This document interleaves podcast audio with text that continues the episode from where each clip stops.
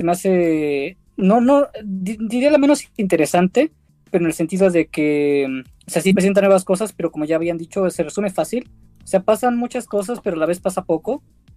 Y pues ese es el problema que tengo con esta.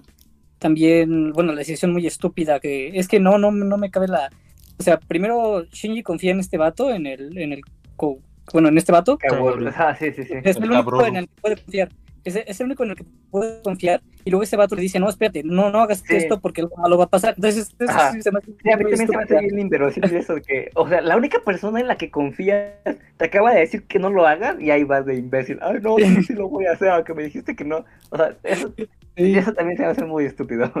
Bueno, es que también eso es como Uh, creo que ya eso se habla en cualquier análisis de Evangelion, podemos verlo, pero Shinji está hecho para que te caiga mal, para que te ubiques. y, o sea, para que veas ese lado que te caga, lo veas en él, y ese lado así de ese, ¿cómo dirán los norteños? Yo no haría esto, yo no haría esa estupidez.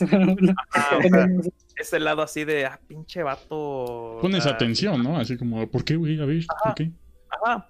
A mí me pasa, a mí me está pasando mucho con una serie que es la de El hombre en el castillo. La protagonista Juliana Crane me cae bien mal ahorita, pero ya le repiensas. O sea, cuando estos personajes están hechos con, con maña, están hechos así con maña para que, para que digas, digas, ah, este, este se está portando de este modo porque y quiere llamar mi atención el autor con esto porque sabe que yo estoy esperando que sea un, un prota promedio y que le salgan bien las cosas y que tenga éxito pero en esta película es el eterno fracasado, es el, es el fracasado total, ¿no? Y, ya lo vimos, ya lo vemos en la cuarta cómo, pues cómo inicia la película. Es más, ni siquiera, ni siquiera ni siquiera inicia tal, cual. Entonces. El fracaso eh, total del amor. Ajá, ajá. Hasta se guacarea, ¿no? A cada rato. Ah, tienes estrés postraumático, esa es la palabra. Ajá. Pero igual quería, decir que de hecho esta es la que tiene menos fanservice. Y entonces también me, me, me quedo de ver ahí. Ay, eso me gustó. No, muy mala. Sí, es la que tiene menos, pero bueno, no sé. El, el que me hago mal, ¿no? ¿O, qué tal? Creo que ya. Eh, a ver. A ver, a ver, repite, repite palabras. A ver, a ver, oigo. Muy, muy, muy buenas noches. Sí, creo que ya está mejor. Buena. Sí. Buena. Yo creo que. Bueno, continuando. Eh, pero voy a hablar un poquito más. Ajá.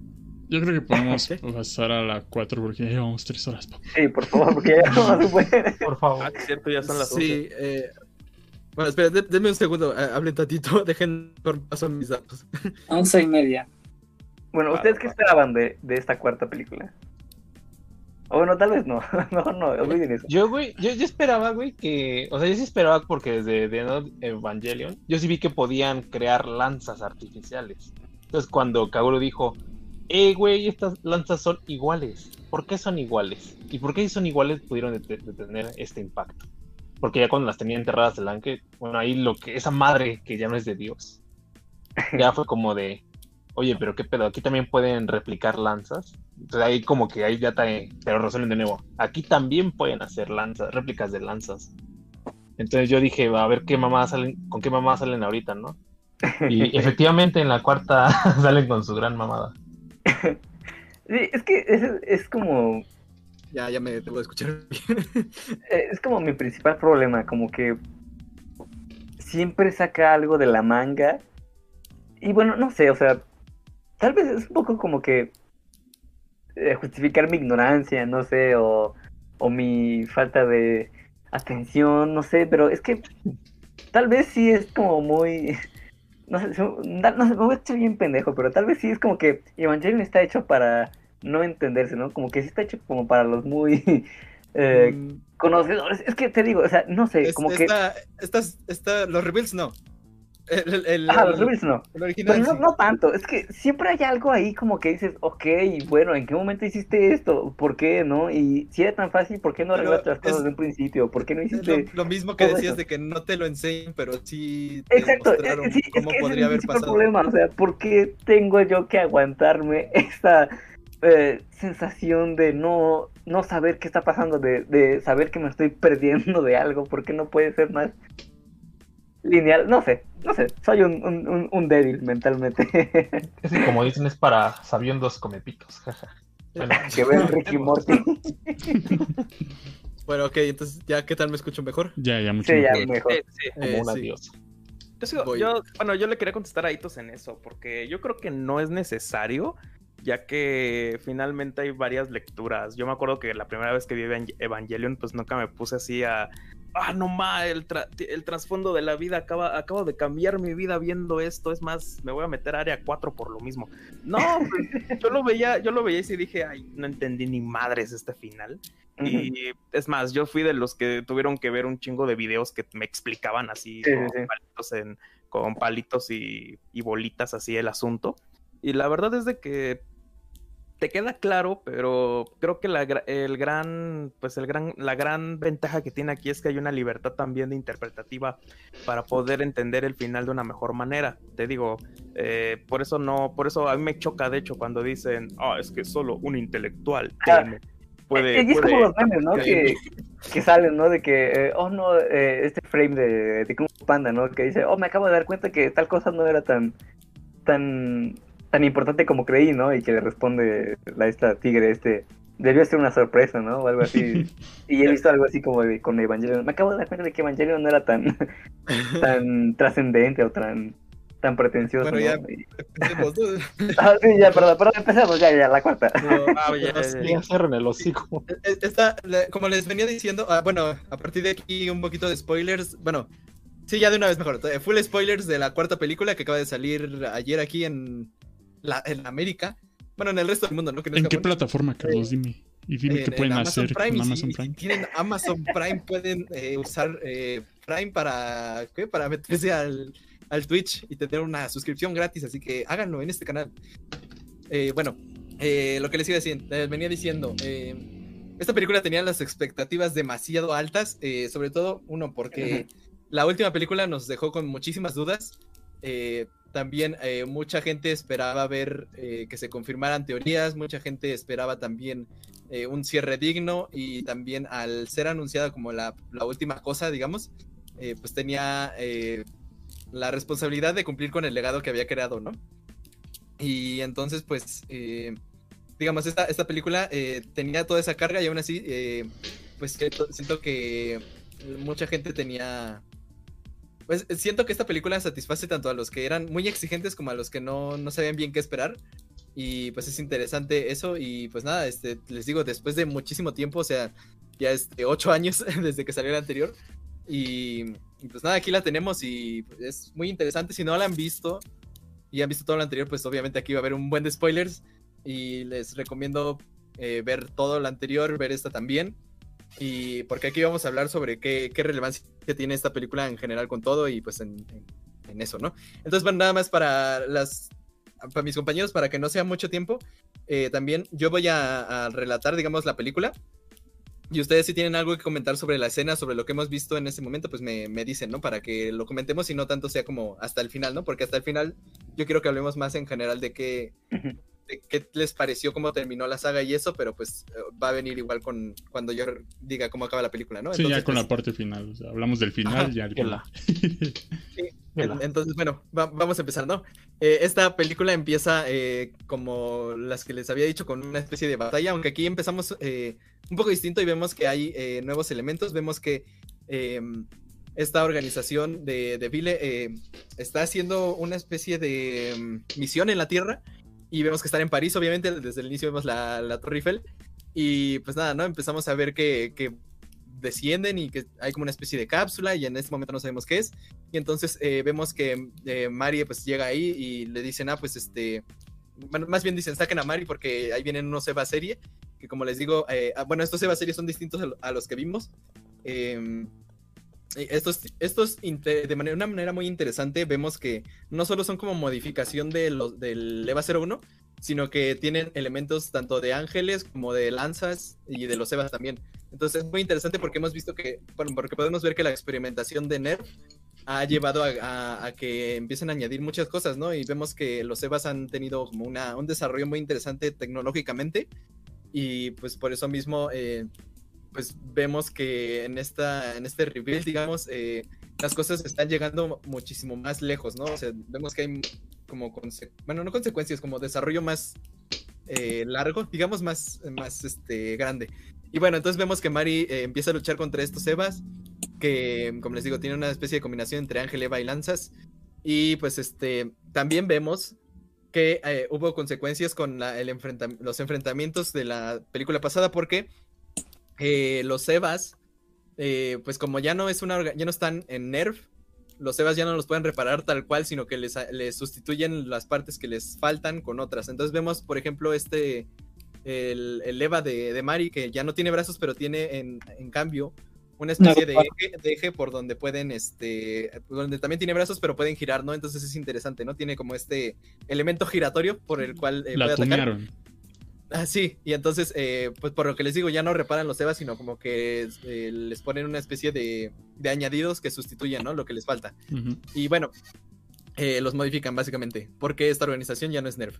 Y vemos que también por parte de Nerf, aparte de los eh, Eva serie, también hay otros Evas que son con tecnología militar.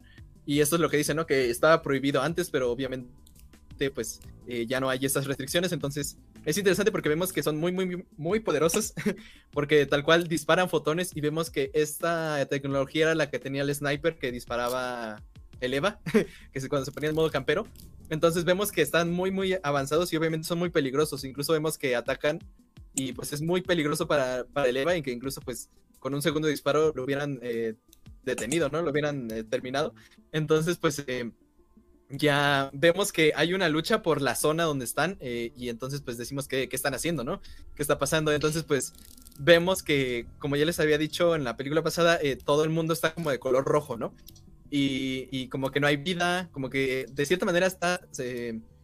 Bueno, no, eso lo vamos a ver un poquito más adelante, pero digamos, algo ha pasado, ¿no? Entonces, eh, digamos, la, la, la zona, eh, pues la están, están ahí como protegiendo para terminar de hacer lo que, lo que sea que estén haciendo. Y entonces, pues ya vemos que, que cuando terminan, eh, bueno, cuando eh, esta Mari como que usa sus triquiñuelas para detener a, a los Eva Serie y todo esto y pueden eh, al fin como que activar esta cápsula de repente a, a, la zona regresa el color. Vemos que hay árboles, hay pasto. Vemos que también las, las eh, ¿cómo se llaman? Las instalaciones de Nerf se, se, levantan y entonces nos revelan que venían ahí por eh, porque ahí había partes del EVA 02 para que lo, lo pudieran hacer de nuevo. Eh, que es lo que se ve, ¿no? Así cuando están los edificios y como que medio dejan entrever que ahí están las partes y dicen, ah, es que ahí podemos reparar el, el EVA 02, ¿no? Y entonces, eh, ya después se nos explica, pero de una vez mencionarlo porque creo que es eh, básico. Eh, esta, estas cápsulas lo que hacen es como liberar a la zona de la influencia de esto que... No sé bien cómo se llama, yo le digo marea roja, pero bueno, es de esto, de esto que, que como que ha detenido al mundo. Y más adelante cuando Shinji llega a la villa, vemos también que hay eh, que, que, digamos que el mundo externo, o sea, cuando están caminando por ahí, que donde terminó la película pasada, que se van ahí caminando por la zona roja, vemos que hay muchas cosas suspendidas en el aire, hay como escombros, entonces lo que podemos intuir es que como que se detiene el tiempo ahí y como que no hay vida, ¿no? Entonces lo que hacen estas cápsulas, lo que se nos menciona también más adelante, es que eh, eliminan esa como zona de influencia, digamos, por lo que, por el, el evento que sucedió del tercer, casi tercer impacto. Y entonces vemos que eh, la zona en sí es peligrosa, pero eh, con esto eh, evitan también que vengan estos nuevos eh, como monstruos que en realidad son nada más las pruebas del, para hacer el EVA 13 que, que, están ahí como deambulando por el mundo, ¿no? Y que ya no entran a estas zonas como con, el, con la cápsula esta que los protege. Y pues este, ¿qué, qué más? eso... Ah, también intuimos que no protegen del todo, o sea, obviamente no entran los... los eh, ¿cómo se llaman? Los gigantes, pero en, el, en la zona donde está Shinji, que más adelante, pero digo, donde se queda Shinji, eh, vemos que hay como una especie de, ¿cómo se llaman? De vagones de tren flotando así, entonces como que nada más como que detiene la influencia, pero eh, de cierta manera como que no totalmente, ¿no? Pero bueno, es lo mejor que pueden hacer.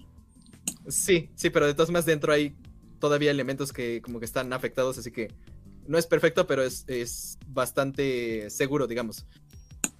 Y entonces, pues le digo, como que reactivan París, recuperan estas cosas del, del EVA 02, ¿no? Entonces ya, eh, después de ver esto que está pasando con Mari y Vile, eh, regresamos a Shinji, Asuka y Rei como nos quedamos en la película pasada. Y vemos que están ahí caminando por el mundo rojo. Eh, vemos también que no necesitan protección, que después vamos a ver que es necesaria. Aunque no se nos explica, de seguro algo tiene que ver con, con que son pilotos y eso. Y también podría ser que es una zona, digamos, como, como si fuera um, radioactiva, o sea que eh, la exposición corta no es que te afecte, pero la prolongada sí. Entonces siento que por eso también usan los trajes la mayoría de gente. No sé, eso sí no lo tengo tan claro. Que por cierto, una vez les digo, eh, aquí voy a hablar más de lo que yo pude sacar, eh, pero obviamente van, van, a empezar a salir las, los análisis más profundos y eso. Entonces, a lo mejor después haga nada más uno sobre hablando sobre teorías, pero bueno, ahorita nada más lo que logré rescatar de, de esto, estos dos días que tuvimos, ¿no? Entonces, pues bueno, eso es lo que pasa. Vemos que están caminando por ahí. Y y que pues eh, ya vemos que Toji eh, es este amigo de la secundaria de, de Shinji que lo, lo, golpeó y se hicieron compas después. este, y, eh, pero Toji no, o sea, no llega alguien como en traje y se los lleva, ¿no? Y entonces ya después des, despierta Shinji y entonces ya ve que es Toji, pero Toji grande, ¿no?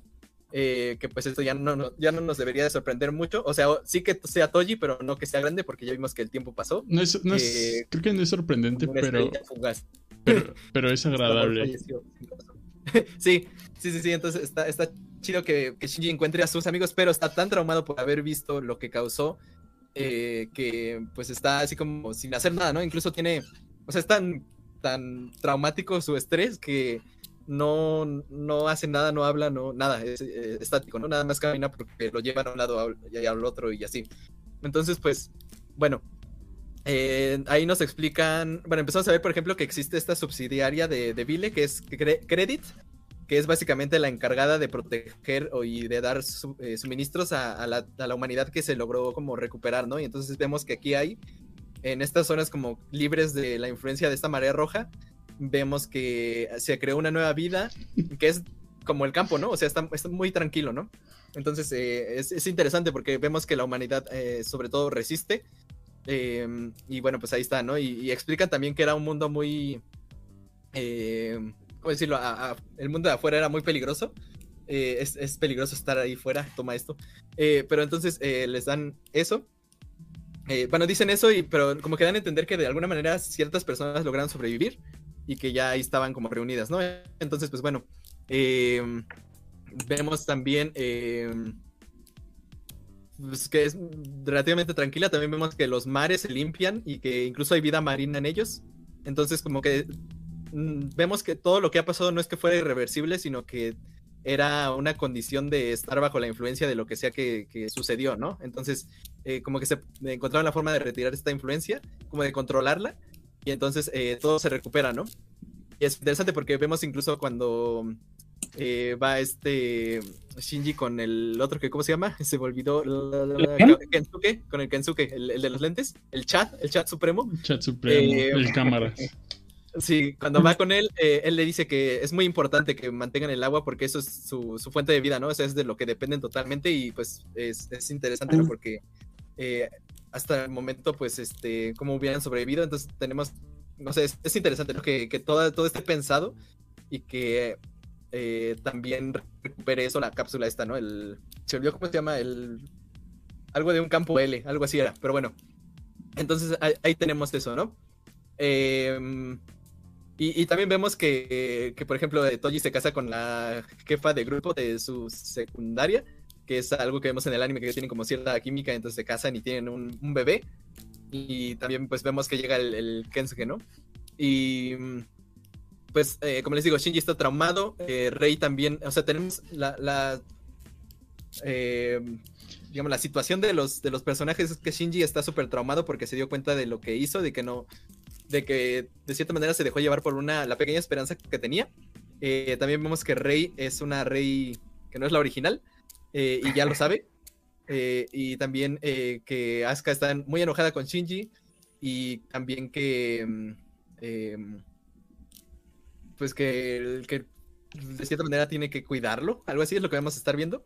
Y bueno, em, entonces pues Asuka se va con Kensuke, que eso lo descubrimos hasta que llega él a la casa de Toji y vemos que mm, que él también como que trata de ayudar a Shinji, pero Shinji no quiere nada y pues le dice, ah, pues que se venga conmigo, ¿no? El Shinji para que, para que le vaya bien, ya luego saber que también le va, pero bueno, este, le dice, no, te, le, le, va a ir mejor conmigo, ¿no? Que bueno, se entiende porque que es, que, vemos que Kensuke como que hace varias cosas, ¿no? O sea, él es como el encargado de, de vigilar los, los exteriores, también la presa, Me- también... mecánico, casi. Bueno, eh, sí, sí, pero también es como, Talachas.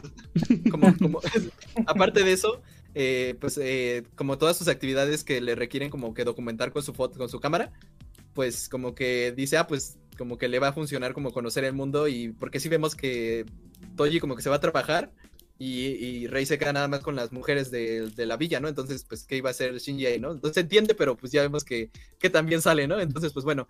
em, eh. Ok, entonces, pues, eh, es muy interesante cómo está, está Shinji, que se nos revela un poco más adelante de cuando eh, Rey por fin logra como eh, hablar con él de manera sincera, porque vemos que Shinji no es que no puede hacer nada, sino que no quiere que lo molesten ni que le hablen, no quiere hacer Pues, nada porque él sabe que esto lo daña. Y entonces es interesante porque no es que no quiera la ayuda, sino que no, no sabe cómo aceptarla, ¿no? Es, es algo que vemos con lo de Rey. Ajá. Anda un poco en el. Bueno, se da la impresión de que anda un poco en el modo The End of Evangelion, ¿no? El Shinji de The End. en ese sentido. Sí, Por sí. estrés postraumático. Eh, entonces, bueno, eh, mientras vemos que, mm, como está Shinji, también vemos que Rey, como les digo, está, se comporta de una manera muchísimo más humana y, em- y empieza, empieza a aprender de la gente, ¿no? Sobre todo, supongo que porque ya no está a cargo de nadie, digamos, bueno, al revés, ya nadie está a cargo de ella, entonces como que se siente libre, pero no sabe qué hacer con eso. Y vemos que aprende de todo, o sea, desde lo más básico de cómo decir gracias y qué, qué significa decir gracias, después eh, empieza a trabajar, empieza, o sea, como que vemos que se desarrolla de una manera muy humana, algo que nunca habíamos visto, porque siempre habíamos visto que Rey, en cualquiera de las entregas anteriores, Rey siempre tendía a querer ayudar a Shinji, pero nunca fue tan humana, humana como lo que estamos viendo, ¿no? Entonces, pues vemos que, que se comporta de una manera muchísimo más humana y mm, pues di- digamos que incluso ella, ella misma se da cuenta, ¿no? O sea, como que dice, pues, ¿qué, qué está pasando conmigo, no? en algún momento lo dice. Y al final sabemos que es una, una rey que intencionalmente como que el Gendo la, la dejó como que se descalibrara. y entonces para que, para que Shinji como que creara lazos con ella o algo así. Y entonces al final la, eh, la- se muere. bueno, explota, se, se convierte en... Se vuelve en naranja. juguito de naranja. Sí.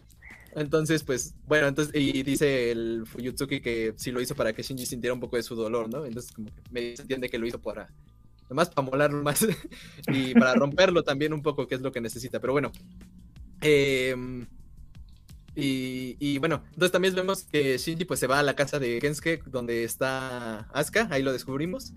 Y No le compran pues, ropa. eh. le, le- le va súper mal. O sea, este.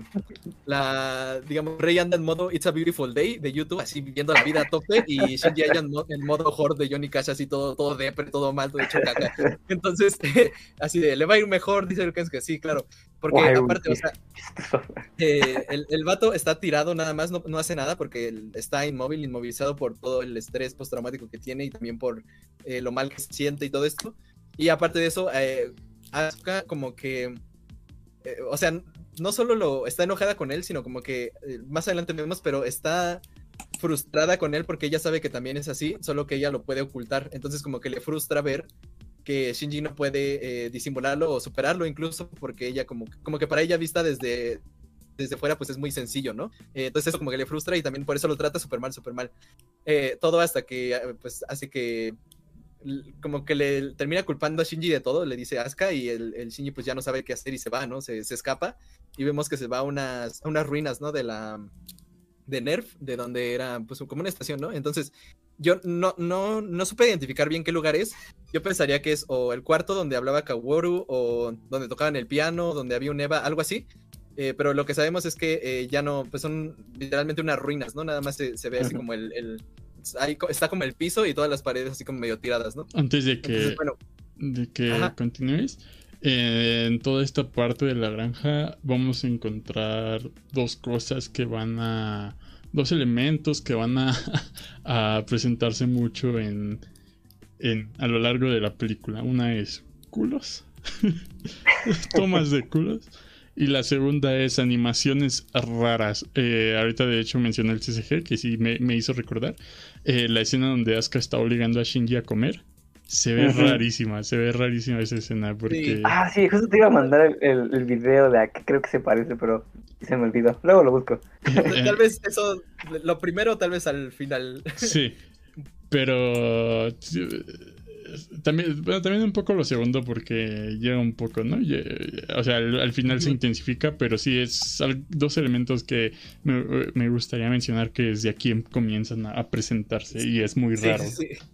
Sí, bueno, antes que nada quisiera como que, eh, no sé cómo mencionar, que todo esto es como la primera mitad de la película, ¿no? Como que creo yo que la película ahorita está muy dividida en, en- en dos partes, ¿no? Ajá. Sí, ahorita. Eh, bueno, sí, entonces eh, sigamos, digamos. Es la también primera para no hora. alargarnos. Ajá, entonces, bueno, Sí. vemos que, que a Shinji le va, le va súper mal, se va, se va, y entonces vemos también que Asuka lo sigue vigilando, pero a- a- digamos se esconden, ¿no? Nada más se asoma así tantito para verlo y como que va cada día nada más para ver que esté bien. Incluso hay un momento donde ella dice, le dice a Rey que, mm, o sea, Rey le pregunta que por qué vive ahí o algo así con Kensuke, y él dice, no, yo no viviría aquí, nada más estoy para protegerlo a él, ¿no? A, a Shinji. Entonces vemos que de cierta manera como que le preocupa a Shinji, a pesar de que esté tan enojada con él, además de que de seguro es como su misión, ¿no? Por eso la, está ahí. Pero bueno, eh, que de hecho se me pasó decirlo, pero bueno, el, el Toji llega a buscarlos a ellos porque los, los manda, lo manda a esta nueva, la Vile, ¿no? La, la nueva organización.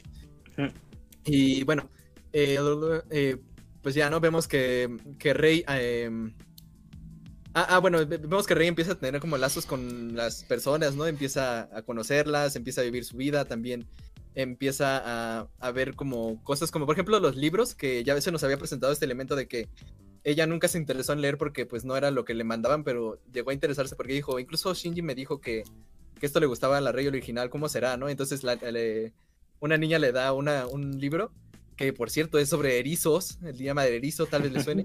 Sí. Eh, bueno, entonces, eh, le- pues ahí como que se empieza a interesar sobre diversas cosas, ¿no? Ya es más humana, como les digo. Y, y Rey también quiere, eh, o sea, Rey mientras va descubriendo esto, también quiere que Shinji viva la vida así, o sea, también, por eso lo va a visitar eh, de vez en cuando y también le, le habla, ¿no? O sea, le dice, le dice que él, que la vida ya es, es este, muy interesante, que le está gustando y que pues le gustaría que, que él también la viviera, ¿no? Que debería de ir y que, que viviría bien, ¿no? Eh, a pesar de que, digamos, no entiende las cosas, sabe que está bien eh, lo que está pasando, digamos, y también quiere que Shinji se sienta así, ¿no? Y entonces ahí le dice tal cual, en, en una de sus últimas interacciones, le dice pues que, que, él- pues, que, él, que él quiere que esté bien y le pregunta, pero ¿por qué se preocupa por mí? No sé qué, le dice, porque te queremos, ¿no? Y porque queremos que estés bien y quiero que nos llevemos bien y tal. Y eso como que ya termina ah, de romper a Shinji, ¿no? Porque tal cual eh, la persona más fría que él conocía le, lo quiere a él y también eh, digamos que, que él se da cuenta, ¿no? De que en realidad pues todos son así, nada más que él se está cerrando porque piensa que los ha lastimado, pero puede haber una buena vida, ¿no? Entonces pues eh, vemos que como que eso ya termina de convencer a Shinji de que por, por lo menos regrese, ¿no? Ya vemos que ya está un poco más normal. Eh, ay, también Rey busca un nombre, ¿no? Le dice, pues dime, dime mi nombre, dime cómo me llamo, ¿no? y le dice, pues no sé, porque no eres eh, Ayanami, ¿no? Voy a pensarlo. Y bueno, ahí, se queda, ¿no? Entonces, eh, ya, también como muestra de que Rey ya se está volviendo alguien individual, ¿no? No nada más una Rey, sino quiere ser otra persona, ¿no? Porque sabe que no es Rey, porque es una de muchas Reyes y quiere ser alguien diferente, ¿no? Eh, y ya, ¿no? Y todo llega hasta que cuando le está leyendo el, el librito este de cuentos eh, al bebé, eh, de repente como que su, su, su muñeca empieza, su Apple Watch le dice, no, pues ya valiste caca. Entonces, eh, como que le llega un recordatorio de Nerv, sí, básicamente. Entonces, le, como que Nerv le manda una especie de mensaje, algo así como que de repente se le desbloquea otra vez y dice, ah, sí es cierto, yo soy solo una más que solo sirve para Nerv, ¿no? Se recuerda que es un clon eh, y todo esto, pero lo interesante es que eh, parece no afectarle, ¿no? O sea, como que ves que pasa eso y después ves que el día siguiente está normal. Y lo interesante es que eso, eso vemos después cuando ya sabemos que va a morir. Vemos que eso lo hace porque sabe que son sus últimos momentos y los empieza a apreciar, ¿no? Incluso vemos que ya se abre más, empieza a sonreír, eh, ya se cambia de ropa, deja de usar el mismo traje porque siempre usaba lo mismo como porque no sabía qué otra cosa usar y incluso ni se lo cuestionaba. sí, tal vez. Y ni siquiera se bañaba también. Pero eh, también se cambia de ropa ya también como para ser una persona más. No es cierto, Y- sí se bañaba después de trabajar, acuérdense. Sí, por eso, pero antes seguro olía a fundillo. Sí, antes de, bañarse en, la, en la tierra. Eh, pero bueno, eh, digamos, eh, pasa eso y, y ella incluso llega un momento en donde ya ve que tiene como una mancha roja en la mano, ¿no? Y Como indicándole que pues ya, eh, como que ha fallado tanto, digamos, en su programación original que va a terminar por destruirse, ¿no? Y ella como que lo sabe y entonces eh, empieza a llorar. Y ella incluso dice, estoy llorando, estoy triste, y pues ella sabe, ¿no? Porque nada más que... Y ahí, y ahí vemos, ¿no? Que ella nada más quería como vivir bien esos últimos momentos a pesar de que sabe que ya no... Ya no va a haber más, ¿no? Entonces, eh, es una escena triste. y entonces ya eh, va Shinji, va con Shinji y le da el... Ah, bueno, el día siguiente eh, deja así en, la- en su habitación como... ¿Qué? Eh, buenos días, buenas noches. Al al revés, buenas noches, buenos días. Gracias, adiós. Y Así le deja a la... A la Ara, Ara, a la, mm, a la jefa de grupo, que es la, la mamá del bebé al que estaba cuidando ella, que como que tuvo muchos lazos con ese bebé. Y pues ya se va, ¿no? Y entonces va a buscar a Shinji y ya le... Shinji va a estar en, en las ruinas estas pescando porque... co- como Kensuke le, le había dicho que pescara y el vato no sé pescar, pues practique, mijo. Entonces ahí se pone a practicar en, en, esa, en esas ruinas donde le gusta estar. eh, que por eso les digo, como le gusta tanto estar ahí, supongo que es uno de estos, lu- de esos lugares como relevantes, ¿no? Que he mencionado. Y entonces, eh, pues ya lo va a visitar y, y le da el, el este reproductor que, de música que pues se lo había ofrecido antes, pero Shinji como que como estaba tan enojado, tan trabado y eso lo, lo aventó, ¿no? No lo quería, entonces se lo da otra vez, ¿no? Y como que hablan un poquito. eh, y esta va a ser de las últimas veces que hablen también. Entonces ya, bueno, antes que eso, eh, vemos que Kens- Kensuke y Shinji van a visitar al hijo de Misato, ¿no? Ahí vemos que Kensuke como que también es parte de, la, de esta organización y, y, digamos tiene acceso a ciertos lugares, entonces van a una zona donde no está tan, tan fuerte la protección, digamos, de estas cápsulas, pero están como investigando. Y ahí vemos que está el hijo de Misato y Kaji. eh, y pues se lo, se lo enseñan a, a Shinji, ¿no? Y le dicen, mira, él es el, el- el- morro, ¿no? y entonces eh, ahí se nos revela qué es lo que pasó con Kaji, ¿no? Y nos dicen que Kaji murió por, para evitar el tercer impacto y que mm, pues también obviamente esta Misato no fue porque estaba embarazada en ese instante, porque tiene precisamente la edad que, bueno, como, sí, ¿no? La edad de desde que pasó el, el tercer impacto del niño. Ujú. Entonces, pues, eso, ¿no? Eh, y ya, bueno, vemos eh, al niño. Y pues ya después pasamos a, la, a la escena de donde Rey se hace eh, otra vez jugo de naranja. Entonces vemos que. eh, pues eso, que, que habla con Shinji. Shinji como que se da cuenta de que. O sea, Shinji siempre le dijo que no era Rey. Pero la consideraba como una, una cosa, ¿no? Un clon nada más sin vida. Y cuando habla con ella así en estos últimos momentos, como que se da cuenta que de verdad se volvió una persona, que de verdad le gustaba vivir ahí, y entonces como que incluso le, le contagia esa, ese amor por el mundo a Shinji, ¿no? Entonces, eh, pues Shinji como que la entiende y entonces ella pues se despide y le dice, pues no, pues ya, ya me voy, de verdad me gustaba vivir aquí, este, quería otra vez acariciar al bebé, no sé qué, quería estar con el chico que me gusta. Y entonces, Ah, ahora, pues, ¿a qué se refiere con eso? De que el chico que me gusta, o sea, ¿se refería a Shinji? Eh, ¿O era más como una metáfora de No, que me agrada? que- Como de que. Eh, yo creo que es... que acuérdate que cuando estaba hablando con, ay, se me olvidó, la que era la jefa de grupo, ah, estaban, estaba platicando como de las cosas de la vida. Entonces, entonces lo que ella le decía es, no, pues es que te trabajas, o sea, no, no, no, perdón, estaba con las, con las que trabajaba en el campo, le decían eso de, de, ah, pues vas a tener una pareja porque estás muy guapa, vas a, y si es cierto, pues es, es rey. Ah, Sí, también ya- cuando, cuando, cuando Ah. se cambia le dicen, ¿vas a ser mi nuera? Y no sé qué, así le preguntan, sea, como que O sea, le dicen por- es parte de la sí, vida. por- sí, porque le estaban diciendo así cosas tipo, tipo, ah, después vas a, esto es el trabajo, luego, luego vas a, luego vas a, a ver quién te gusta, cosas de esta naturaleza. Entonces, Sí. no, no, o sea, sería especular demasiado, pero obviamente no hablaba de Shinji. Porque era más bien como no una hay- lista de. No, pero espera, es Este. que no hay que, eh, también hay que entender el contexto de, de dónde está Rey. Eh, Rey no sabe nada de, qué, de quién es, solo sabe que es este, una, ¿cómo decirlo? Una, una más, pero no sabe bien qué onda, de dónde Sí. viene ni nada. En ese momento era más como un hemos- cachorrito descubriendo el mundo, ¿no? O sea, Eh, sí, siempre pero había ya vivido hemos- en Nerf. como ya hemos descubierto, como ya hemos visto, eh, Rey está programada para siempre ir hacia Shinji, porque eso es lo que va a iniciar como todos los eventos que hemos visto. Bueno, creo que se explica más adelante, no, no hasta este momento, pero bueno, eso es lo que pasa. Entonces, Rey tiene esta atracción natural hacia Shinji porque aparte de que es su hijo técnicamente, eh, pues siempre va a terminar con él como ayudándolo y, e interesándose por él. Entonces tal vez confunde eso con, o sea, no, sabe que, que se va a enamorar o eso es lo que quiere. No sabe si es con Shinji, pero a lo mejor de cierta manera como que se confunde porque no sabe si eso es lo que siente por él y no lo sabe. Obviamente eso hay, hay que entenderlo, ¿no? O tiene fetiches Entonces, raros. no creo que... no creo que... Bueno, tampoco Shinji sabe que es un- su jefa, ¿no? Pero bueno, bueno, nada más sabe que se parece, eso es cierto. No, ella Eh, sabe, entonces- ¿no? Porque ya le dijo ah, sí, sí, sí, le dijeron, sí, es cierto. Sí, sí, sí. Eh, entonces, en ese momento no sabemos bien qué piensa Rey, pero sí sabemos que podría pensar que es Shinji, pero no, no, no, no sabe bien qué, qué, qué es lo que siente, ¿no? O sea, sabe que, que quiere estar con él, pero no sabe que viene de un lado como programado, por así decirlo. Entonces, eh, ni una ni otra, ¿no? pero bueno, se, se queda igual. Pues también Pero, nada más ok. conoce a ese güey, ¿no? Y ya al cabo, como, no, pues. Sí. Entonces, pues eh, ya, ¿no? Este le dice eso y desaparece. Y lo que pasa aquí es que ya, este eh, Shinji, pues obviamente, como les digo, ¿no? Como que se contagió de ese espíritu de lo bonito del mundo y saber que, existe. Entonces va a querer, quiere vivir en ese mundo. Y sobre todo porque vio que Rey quería estar, ¿no? Incluso creo que se promete de que lo va a llevar, ¿no? Le va a decir, como que lo va a traer al mundo otra vez, algo así. Eh, más adelante creo que lo dice, no sé si aquí, pero en algún momento lo dice. Bueno, eso. Entonces ya vemos que llega la nave de Misato por, por Asuka. eh, porque pues por Rey no, porque ella es parte de la otra organización.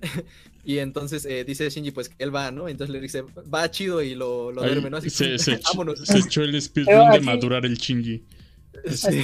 Aquí en esta parte, este, hace rato dijeron que pasaron dos años entre la 3 y la 4, ¿no? Entonces, esos dos años pasaron justamente, es que no sé si pasaron dos años caminando, que no creo, o pasaron dos años entre el final de la 3 y el tiempo que vivieron en esa villa, o... Porque sí dijeron que pasaron dos años, ¿no? Mm, Mm, no. Bueno, no, creo yo que fue así como luego, luego, ¿no? Sí, es que directamente es la continuación, por eso no. Ah. Sí, sí son. Es continuación, ¿no? Todavía. O sea, Sí, que vivieron sí. unos cuantos meses porque sí eh, vemos varios sucesos, pero no, no años.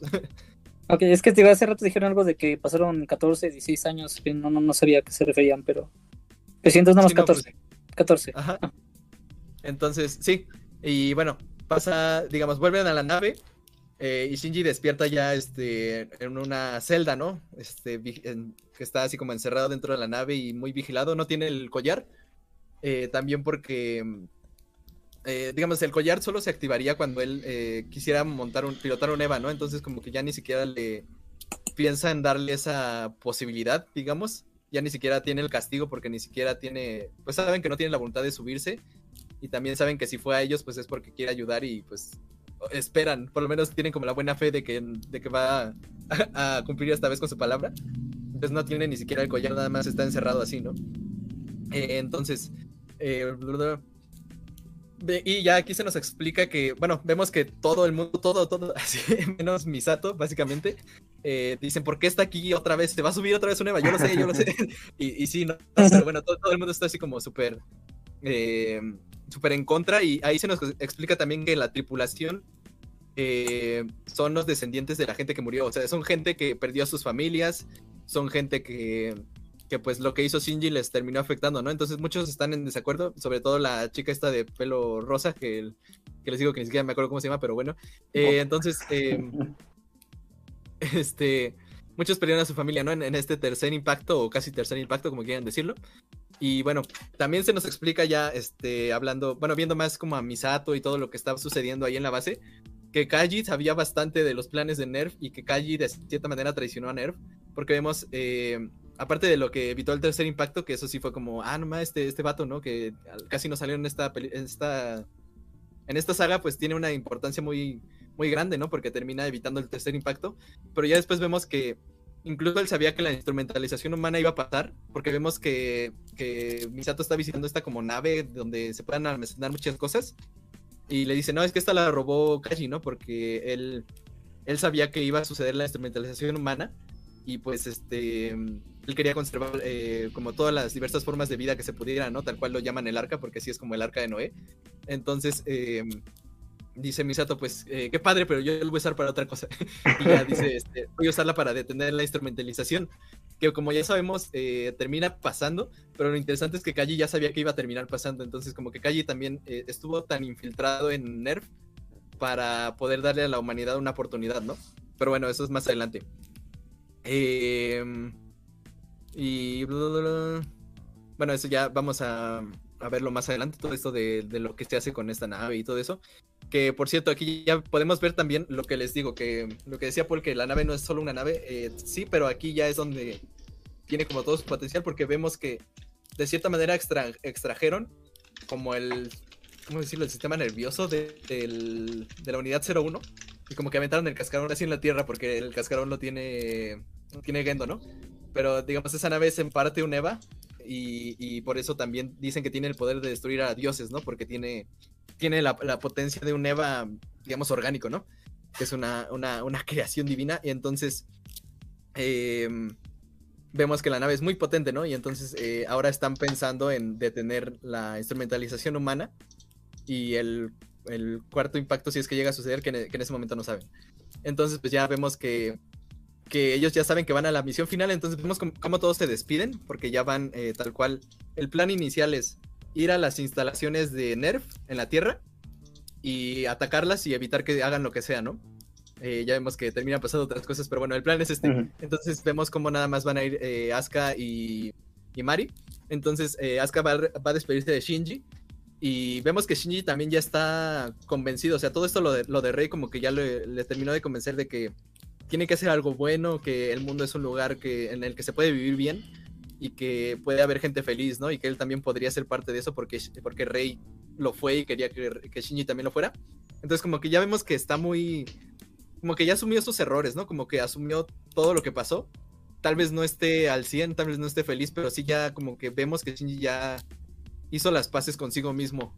Entonces, eh, pues eso, ¿no? Eh, Asuka, por ejemplo, aquí cuando va a despedirse de él, pues le, le dice pues que, que chido, ¿no? Este, eh, y se Le despide, pero también, por, por ejemplo, nos confirman que se gustaban en la, en la secundaria, que es algo que como que siempre estuvo en duda, ¿no? O sea, como obviamente se gustan, pero nunca lo dijeron y aquí ya se lo dicen tal cual, ambos se lo dicen, no solo Asuka se lo dice a él. Y entonces, eh, pero que Asuka le dice, pues es que todo el tiempo que pasó después de que tú estuviste como congelado, criogenizado, lo que sea, eh, pues yo crecí, ¿no? Entonces ya, ya no, digamos, yo sí maduré, es lo que le dice, ¿no? Entonces eso es lo que, lo que pasa, ¿no? Entonces eh, como que ya ambos saben que ya no, ya no se gustan, ¿no? bueno, ya no, ya no pueden estar juntos básicamente porque ya han tomado caminos distintos. Eh, la, eh, y, y, por ejemplo, también eh, algo que, que aquí pasa es que también Shinji recuerda la conversación que tuvo con Kaworu así en ese cuarto donde estaba en las instalaciones de SEAL antes de que pasara lo de la segunda película. Entonces, no, de lo de la, la tercera. Eh, la- la- la- donde están en el. La segunda, ¿no? Eh, ¿Qué? Sí, bueno, cuando se pone a hablar. Sí, sí, sí, sí, en la segunda. Digo, en la tercera, en la tercera. Tercera. Olví- Olvídalo. Sí, sí, en la tercera. Entonces vemos que, que tiene este como flashback de cuando hablaba con Kaworu, así que le decía que todo iba a estar bien y tal. Y recordamos que él lo que le trataba de decir, y creo que hasta ahorita se da cuenta Shinji, es que él podía vivir feliz y no tenía que preocuparse cuándo iba a vivir feliz, sino cómo trabajar en serlo, ¿no? Cómo trabajar en vivir feliz, que eso era lo importante y no, no tanto como decir, es que ahorita todo está mal, no sé qué, este, cuándo voy a poder estar feliz, sino más bien tenía que ver que, o sea, tenía que concentrar todos sus esfuerzos en ver cómo iba a trabajar en ser feliz, ¿no? En él mismo, que eso era lo importante. Entonces, como que eso es lo que ve Shinji y como que ya vemos que se está decidiendo más, ¿no? Eh, y bla, bla, no sé si te apunté aquí, apunté aquí lo de Mari, pero Mari básicamente... Ah, lo vamos a hablar un poquito más al final, lo de Mari. Ok, entonces... Sí. eh, Pero ahí nomás, en cuanto, bueno, desde incluso desde la tercera, vemos una relación entre Mari y, y Asuka. Y es que a mí se me hace muy curioso porque, ¿por qué Mari le dice a Asuka su alteza? O sea, al inicio pensé que era, que era este sarcasmo, porque ella se comportaba como una princesa mandona, pero no, literalmente le tiene mucho respeto y le dice alteza, pero no entiendo por qué. Pues para mamar, güey. No, pues es, su apodo, ¿no? Y también le, le- como es ella. Pero se me hace muy rara, muy, muy, sí, chida su relación, así chida, pero, pero bueno, ok. Sí, son buenos panas y ya. La verdad. No. ¿Cómo? Ah, ok, entonces bueno, ya, lo que, lo que les digo, ¿no? El plan de la tripulación de Misato es atacar las instalaciones de Nerf antes de que suceda la instrumentalización humana, que vamos a ver qué es, no- nos van a explicar qué es hasta que sucede, eso es lo más, lo más chistoso, pero bueno, eh, vemos que Nerf solo... Ah, lo que, lo que terminamos viendo es que Nerf en realidad solo los está, los está distrayendo, ¿no? Para, para hacer tiempo y como que todo, obviamente, todo está en los planes de, de Gendo, obviamente. Entonces, Mm, bueno, Otra vez. Eh, nos llevan al Polo Sur, que es una zona muy interesante porque vemos que está eh, eh, como de una especie de contenida, que son los estos paneles blancos que al principio pensábamos que era hielo, pero yo, dije, ah, no hay hielo del Polo Sur, ¿qué onda? Y no, son, son estos campos de contención L que es similar, o sea, es la misma tecnología que usan para, para limpiar estas zonas de la Tierra. Entonces, hay una de esas, como, como, como un domo, digamos, de esa, de esa tecnología en el, en el Polo Sur, y ahorita vamos a ver por qué está como contenido, que dicen que es una de las cosas que también eh, Kaji logró hacer antes de morir, ¿no? Para ayudar a la humanidad. Y ahorita vamos a ver qué, qué tanto está contenido ahí, pero bueno. Em, bueno, de una vez porque el, tal cual empiezan. el, el luego es ahorita. Entonces, bueno, tiene todo, todo un, des- hay un desastre ahí adentro, porque vemos que ahí, aparte de que el mundo es como el resto de las zonas rojas de la Tierra, eh, ahí está como súper, el clima súper hostil, eh, todo, todo está como súper desolado, y también vemos que, eh, bueno, es como la marea roja, digamos, pero peor, ¿no? O sea, como potencializada. Y también vemos que ahí están encerrados los millones de cuerpos de los seres humanos que han muerto. Eso lo vemos cuando están peleando, que hay como, como personas rojas, ¿no? Así flotando por el mundo. Ujú. Esos son los cuerpos de las personas que murieron porque sus almas eh, fueron eh, separadas de ellas. Ya vamos a ver por qué, eh, pero eso es parte de la instrumentalización, ¿no? Entonces ahí están los cuerpos encerrados eh, que quedaron ah, después del tercer impacto. Está la luna negra. Eh, que es este, bueno, eh, va a tomar un poco de más importancia más adelante. También están los cuarteles de Nerf y la unidad 13. Ahí está, ahí está todo, ahí está el, el pack completo. Eh, entonces, eh, la instrumentalización humana está ahí, por eso lo tienen que atacar directamente, porque no es que les falte nada, sino que nada más tienen que iniciarlo. Y aparte de eso, también vemos todos los EVA series que, que- que han podido hacer, que son muchísimos, muchísimos. O sea, hay dos tipos, creo, ahorita. Eh, el primero se me está olvidando cómo es. Ah, Hay uno que son como unas calaveras, eh, que tienen, o sea, es un EVA, pero con la cabeza de una calavera. Y, pero esos son los segundos, los primeros se me olvidó cómo eran, pero bueno, este, eh, también vemos eh, distintos EVA serie, ¿no? Entonces vemos que son muchísimos también, o sea, todo, todo el potencial de Nerf está al... Eran Ajá. unos, unos brazos, ¿no? Literal eran como un núcleo con brazos. ¿Los otros Evas Ah, de los sí, que sí. referías? Como los Ah. de la película 2. Ajá. Ajá. La, la 3, como los de la 3, como los del inicio de la 3. Así, eh, tipo Eva 01. Eh, sí, gracias, Paul. Entonces, bueno, Sí. eh, luchan eh, estos dos unidades Eva contra todo eso para llegar hasta abajo. O sea, ve- vemos por qué está todo encerrado, porque es un relajo ahí y es súper hostil. Entonces ya terminan por llegar hasta la, la- la tierra, el piso, pues, el piso firme. Y entonces ahí ya vemos que, que pues Asuka es la que va a tener que inmovilizar a, la unidad 13, que no la puede destruir, es lo que dice, pero la puede inmovilizar, o sea, puede hacer que sea inutilizable, digamos, y así ya evitar que ya no pase nada, ¿no? Ya no pase la instrumentalización humana.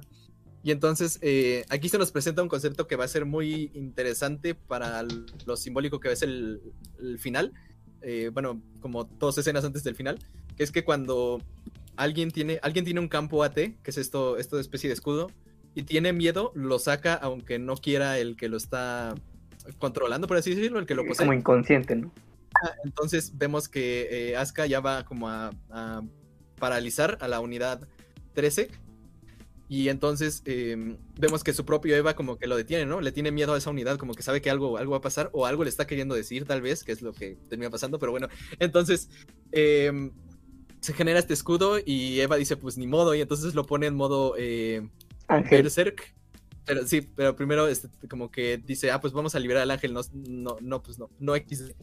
Entonces dice, eh, hora de sacar mi- mis nuevos poderes. Y entonces aquí se nos revela qué es lo que pasó después de que Asuka eh, haya sido infectada por el ángel. eh, y también eh, porque tiene el- sí, se- eh, porque tiene el parche en el ojo y porque es azul, ¿no? Y básicamente es que eh, lograron eh, encerrar al ángel dentro de Asuka. Ujú. Y porque, porque vemos que saca una cápsula como las que ponen en la Tierra para detener la influencia de esta marea roja. Ujú. Entonces, eh, esta cápsula como que contiene el poder del ángel, digamos, bueno, no, más bien como el- el- Como que lo neutralizaba, ¿no? Como que... Sí, neutraliza la parte ángel de, de Asuka.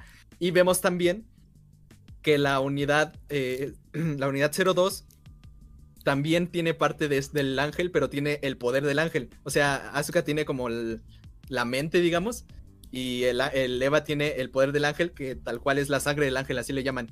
Entonces vemos que Asuka como que libera ese poder y entonces, eh, digamos, primero el, el- el Eva como que se, se convierte en modo berserk y después vemos que cuando le inyectan la sangre del ángel, o sea, como que completan la forma del ángel, entonces sí se vuelve así una cosa gigante y se vuelve tal cual un ángel, ¿no?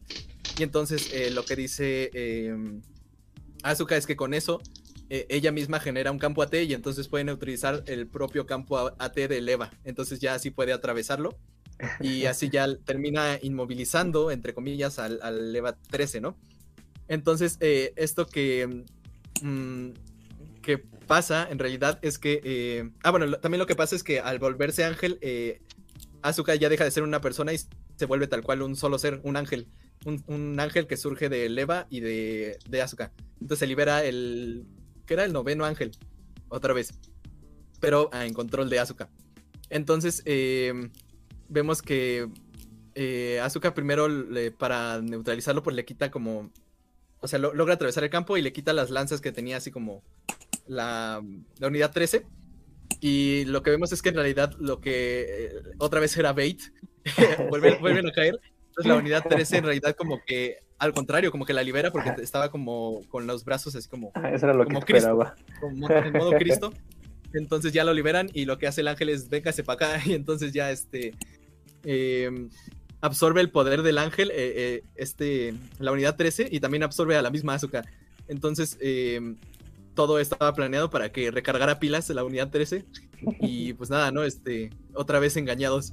Y bueno, también vemos que al mismo tiempo de lo que pasa esto, eh, en la nave de Misato, ¿cómo se llamaba? La, la Wunder, eh, llega una otra unidad que, que al parecer es el primer Eva eh, que se controla por sí mismo, ¿no? Algo así dicen, como que es un Eva sin- en donde pudieron crear al Eva- Eva y al piloto al mismo tiempo. Entonces ya llega esa, eso al- a la nave y la hackea, ¿no? Y entonces eh, así se dan cuenta que lo que hace este hackeo es que dispara, digamos, el poder de la nave hacia... mm, hacia ¿qué era, qué era lo que estaba ahí? Este, hacia la luna negra. Que la luna negra la habían destruido al inicio como defendiéndose ellos eh, de, lo- de los ataques de Nerf. Y entonces lo que pasa es que e- el, disparo de la nave de, de Misato lo que hace es que transforma esa, le da el poder, digamos, a la luna, a la luna para transformarse en una, en una lanza. Y entonces eh, lo que pasa es que ahí Misato se da cuenta que la nave tiene el poder de crear lanzas, que eso es lo que va a ser importante más adelante. Eh, entonces, eh, bueno, lo que pasa es que aquí ya se termina, ya al final lo que dice Fuyutsuki es ya está, ya está la luna negra, ya está la unidad 13 completa, ya están las dos lanzas, bueno, ya están la, más bien ya tiene el poder la unidad y todo eso, ¿no? Entonces ya todo listo para el, eh, ¿cómo se llama? La instrumentalización humana. Pero aquí ya se dan cuenta también los de la nave que no es la instrumentalización humana, que era, un, era bait, porque para la instrumentalización humana necesitaban la luna negra. Eh, le- se dan cuenta que en realidad quiera- quieren hacer un cuarto impacto. Y entonces es como de qué. entonces ya llega, llega el papá de Shinji a, a la nave y les dice, "Eh, dame la nave XD. Este, soy admin ahora. y entonces eh, se presenta así ante la nave, sale Misato, sale la otra, que se me olvidó cómo se llama otra vez, Ritsuko.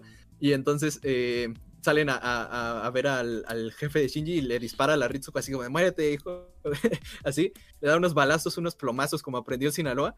Y entonces eh, ahí vemos que se le caen los lentes estos y vemos que en realidad el papá de Shinji, Gendo, no es un ser humano ya. Y lo que pasó es que, eh, si recuerdan lo que les dije, eh, la nave, la llave de Nabucodonosor, lo que hizo fue absorberla. La, nave de- la llave de Nabucodonosor era este objeto que les digo que era como un, pequeño esqueleto que tiene un- una cosa en la cabeza, ¿no? Así que le dio Kaji. Entonces, esto lo que le hizo es que, eh, digamos, hizo que mm, Gendo dejara de ser eh, humano en sí mismo y se volvió parte de algo que escapa a nuestra realidad. Y eso le dará la posibilidad más adelante de entrar en contacto con este dispositivo que puede cambiar eh, el mundo. Porque así Gendo ya no estaría solo como humano, sino estaría ya como humano y parte de algo externo, digamos, a la realidad, y eso le permitiría como tomar la decisión de qué quiere que sea la, nueva realidad.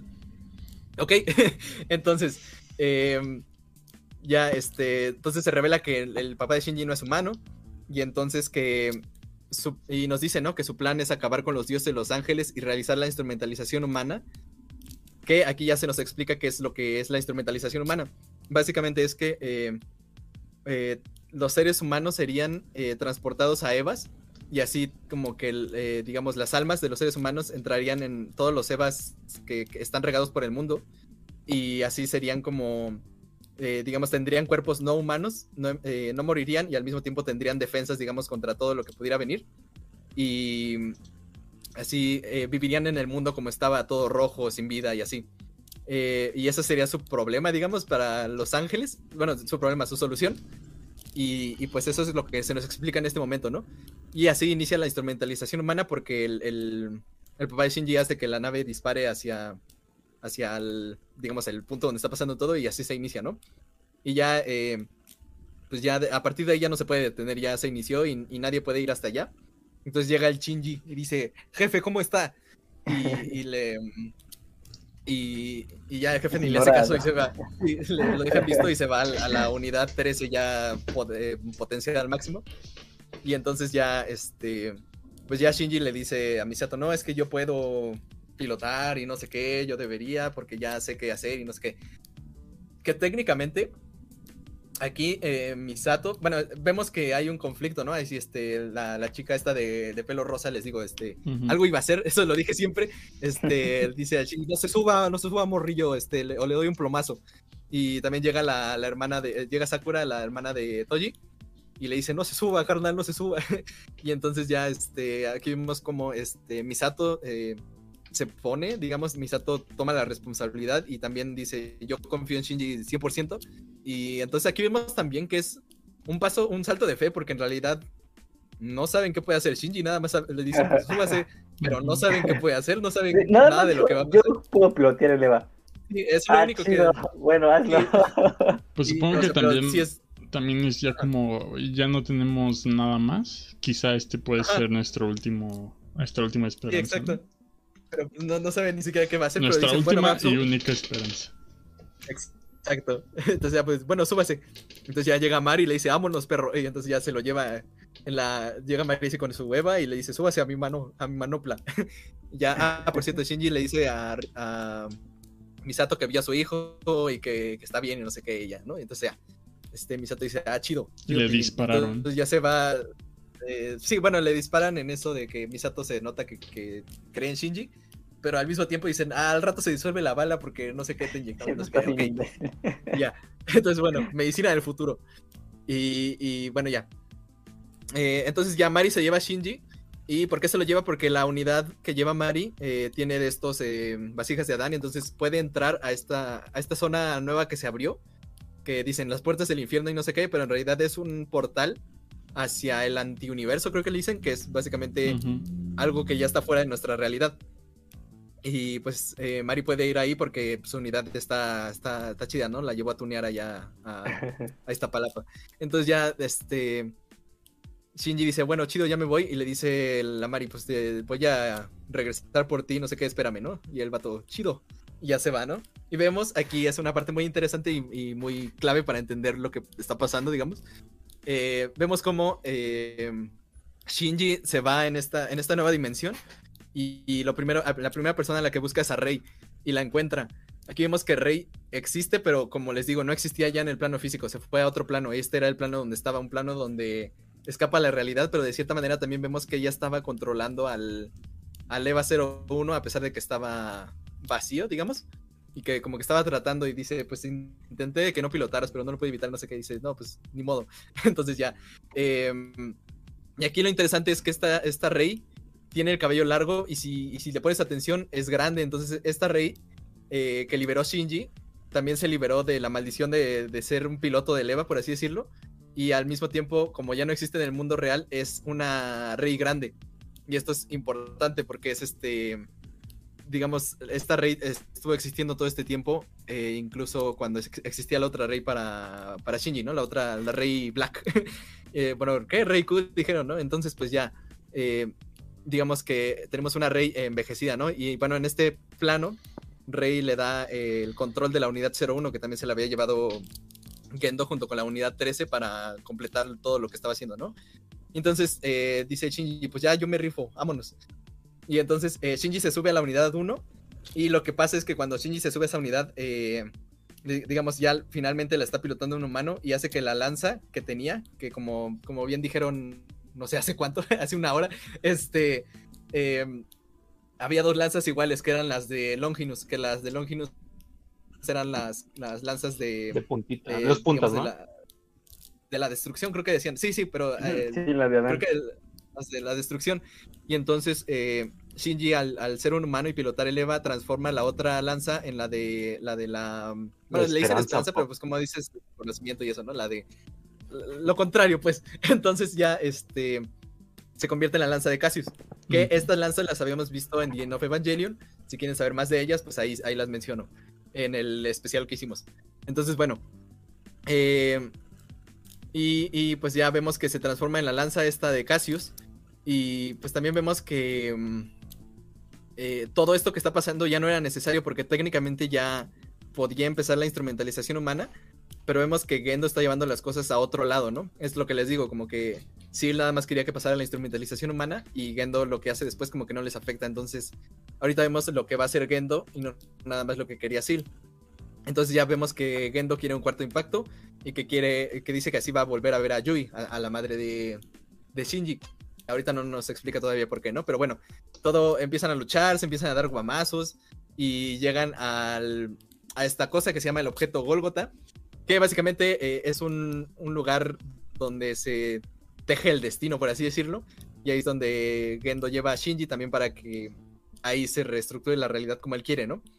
Entonces eh, empiezan a pelear, y aquí es el momento XD, este, porque cuando entran a esta zona, eh, solo pueden concebirla como algo que conozcan, entonces eh, vamos a ver eh, una batalla entre los dos Evas, pero la vamos a ver en, lugares relevantes para Shinji porque es lo único que él puede como pensar en ese momento, ¿no? Entonces, lo interesante también es que todo el tiempo vemos que Shinji sabe que es un lugar falso y como que a veces se rompe así como el,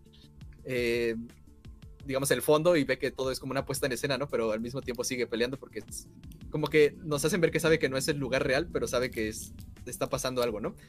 Y bueno, eh, aquí es donde la animación se pone XD porque vemos que empiezan a luchar los dos Evas y es lo que les digo, o sea, como que lo que pasó es que no están los 24 FPS, por así sea, decirlo, nosotros de animación. Nosotros estábamos viendo esa escena y nos empezamos a cagar de risa porque se veía culerísimo. Este, se veía como nada más las casas tenían así como, eran como eh, bloques de colisión y ya. De hecho, si lo ven un poquito más a detalle, de repente se ve como una casa hace un flip, este, así porque sale volando. Eh, y se siente un poco como eh, motion capture. Eh, ¿Sí es así? Sí, el, mo- sí, el mocap. Pero. Pero se ve como de Kinect cuando te agarraba medio bien. Es que, ¿sabes también qué pasa? O sea, aparte de lo de la animación que les digo, como que está a diferente frame rate y por eso se ve así como muy fuera de lugar, también el movimiento que hacen, eh, ya, ya fijándome bien en esa escena, porque dije, aquí es donde pasa lo chido, este, los movimientos que hacen son de un cuerpo humano, no son de robot. Sí. Entonces por eso también se ve súper raro, súper raro, porque ves como movimientos orgánicos en algo que técnicamente pues está eh, de cierta manera limitado, ¿no? Porque todavía tiene la armadura esta de robot y todo. Sí, Y es sea, como se mueven así bien fluido, así como bailando el perreo. Y... sí, de hecho, hace rato en, en- en nuestro WhatsApp les mandé un video. No sé si lo han visto, sí. banda, de los. Sí, sí, Es un video de los bebés, de tres bebés que están peleando, ¿no? Y se est- están agarrando así como un par- Así se ve, así, esa es como la sensación de, así. de, de cómo se ve.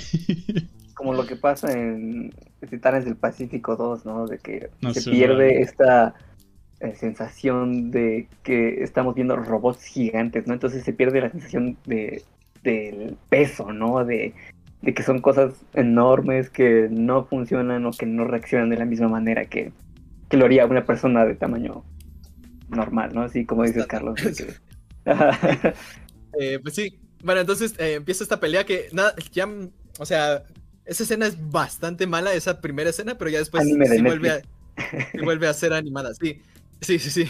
Pero digamos, esa escena inicial de pura computadora está súper mal hecha.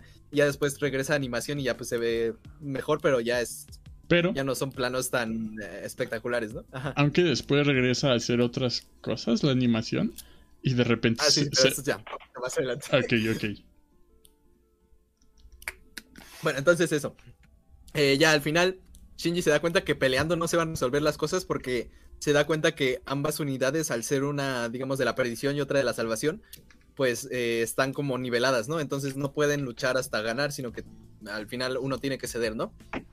Y lo que hace Shinji es pues que como que le da la, la- la lanza a su papá, pero pues, a cambio de que hable con él, ¿no? Entonces el jefe le dice, va, chido. Entonces ya... su- eh, esta es la primera vez que Shinji va a hablar con su papá después- desde que conocemos a Shinji. Entonces, bueno. eh, lo, que, lo primero que hace Gendo es llevar a Shinji al, a este Evangelion imaginario. La Shinji segunda, lo ¿no? concibe como. eh, pero hablar así, sinceramente, pues. o sea, hablar de cómo se siente. ¿O qué te refieres? Porque también hablaron cuando estaba con su jefa, bueno, cuando están en la tumba, ¿no? Y que alguien le dice, no, pues... Cerré mi corazón y ya. Ajá. Pero digamos, o sea, la, la primera vez que habla así de cómo se siente, quién es él. Ah, sí. Ajá, Eh, sí, una, una plática más honesta, no, no nada de eh, de doble papá. sentido ni nada de eso. Sí, entonces bueno, eh, Shinji ya sabe que nada tiene que hablar con su padre, ven al Evangelion imaginario, que es una Lilith negra, y dice que no es así, pero que sí lo conciben, y es interesante porque este Evangelion solo está abierto a los seres humanos, y es porque los seres humanos pueden vivir tanto en la, en la ficción como en la realidad, o sea, como que tenemos la imaginación y tenemos también nuestra parte terrenal, ¿no? Y entonces eh, solo los seres humanos tienen esa posibilidad, dando a entender que solo los seres humanos pueden cambiar el destino, y también que... eh, eh, digamos, la decisión también recaería sobre un ser humano y sobre nadie más, ¿no? Entonces también ya después vemos que con las dos lanzas unidas se, se inicia el, el cuarto impacto, ¿no? Y ya, entonces ya el último intento de Misato por detener todo esto, que regresamos ahí a la nave que está todavía fuera, fuera de toda esta realidad externa, es que, eh, pues como les digo, se dio cuenta que podía usar la nave para, para crear lanzas. Entonces ya después de que la, la tripulación como que eh, le da poder a la espina dorsal que está dentro de la nave, eh, la, la- la ponen así como para lanzarla. Y entonces, al final, eh, unido con el, poder que después Mari vemos que, bueno, creo que es un poquito más adelante, eh, bueno, pues se da cuenta que puede usar esto, ¿no? Y entonces también vemos que todo lo que está sucediendo en, en el... En, esta, en este momento donde ya se inició la, el, el cuarto impacto es lo mismo que está pasando, que pasa en The End of Evangelion, el segundo impacto, que de hecho es en el mismo lugar porque por eso es en el Polo Sur, porque ahí sucedió el segundo impacto. Y también vemos que eh, los Evas que no tienen cabeza se convierten en cuerpos humanos, o sea, ya listos para ser eh, los seres humanos, para recibir las almas de los seres humanos, ¿no? Y eso es la instrumentalización humana. Eh, también vemos que sale eh, Rey versión XD y, y es, es igual que, en, que la- que en el The End of Evangelion, nada más que aquí Rey, según lo que yo entiendo, es que nos trata de decir que, que esta vez está jugando ya con límites de lo real y lo falso y para, bueno, la realidad y la ficción, con una manera muy literal de decirlo te meten en una cara realista, pero pues es, es parte de lo que dice Humberto de la animación XD, y nada más quería decir que... eh, eh, todo sucede en base a, a Rey, porque Rey es clon de Yui y todo va alrededor de Yui. Todo lo que está pasando, todo. Al final, Evangelion es una historia de amor. Bueno, Sí. todo lo que está pasando eh, va alrededor de Yui, por eso siempre es, eh, por eso siempre es eh, Rey. Eh, ¿Quieres hablar de la animación en este? Sí, sí, sí. Eh, bueno, an- antes de lo de la Rey, cuando mencionas lo de los cuerpos humanos, eh, ahí se nota bien, cabrón, que, que el rendimiento de- del render nomás no da. Nomás no da. Este. eh, llega un. Hay unos planos donde se ven así como nada más tres, este. Como. Pues estos, estos Tres cuerpos, frames, ¿no? ¿no? Ajá. Estos tres cuerpos y van caminando así bien normal. Y se empieza a alejar, empieza a ver más. Y verga, se cae el frame rate bien cabrón. Pero así como llega como de, de- de- estábamos como en 24 y se va como a 10, así bien, bien, Sí, o- sí, bien sí. ojete. Eh, Parecen streams míos. Es que, bueno, más bien es como en, en- en esas ocasiones de donde si te fijas en individualmente sobre cada cosa, ves que va terrible, pero si lo ves en general no se ve tan mal. Sí, O sí, sea, sí. como que en general lo ves medio fluido y te fijas bien y está todo trabado. Sí, eh, digamos que ya es más así como de si lo llegas a captar, ¿no?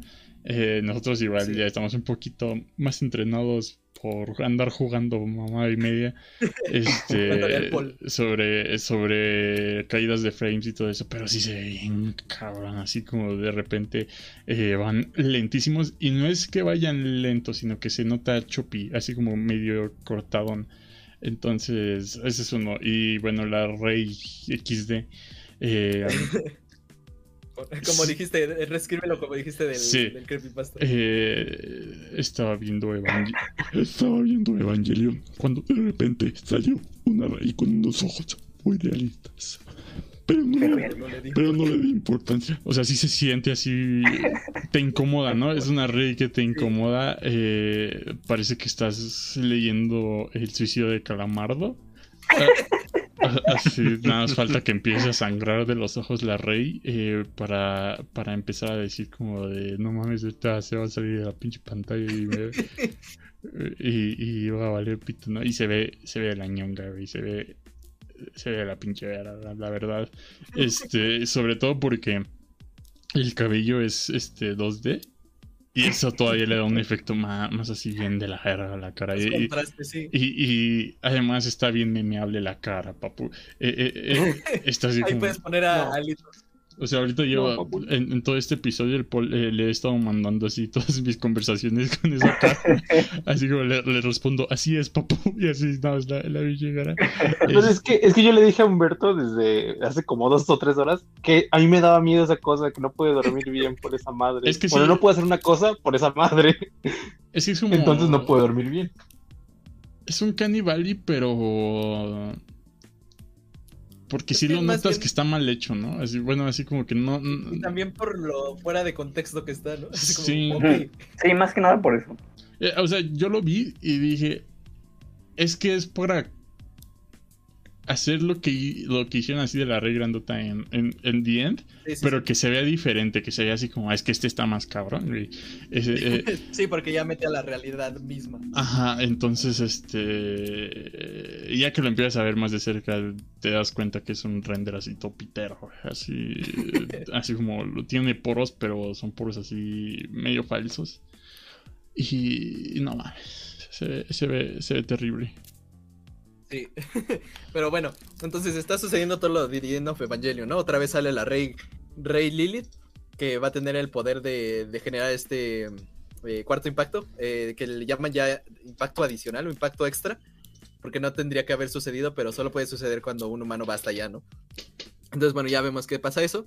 Y aquí se nos muestra también que Mari era una especie de infiltrada de Nerf, eh, porque eh, conoce a Fuyutsuki, incluso le llama Sensei, que Fuyutsuki siempre ha estado como en la línea de mando de, bueno, ya sabes, como, como segundo al mando, aunque no es tal cual el- los jefes, ninguno de ellos dos, pero bueno, de Nerf.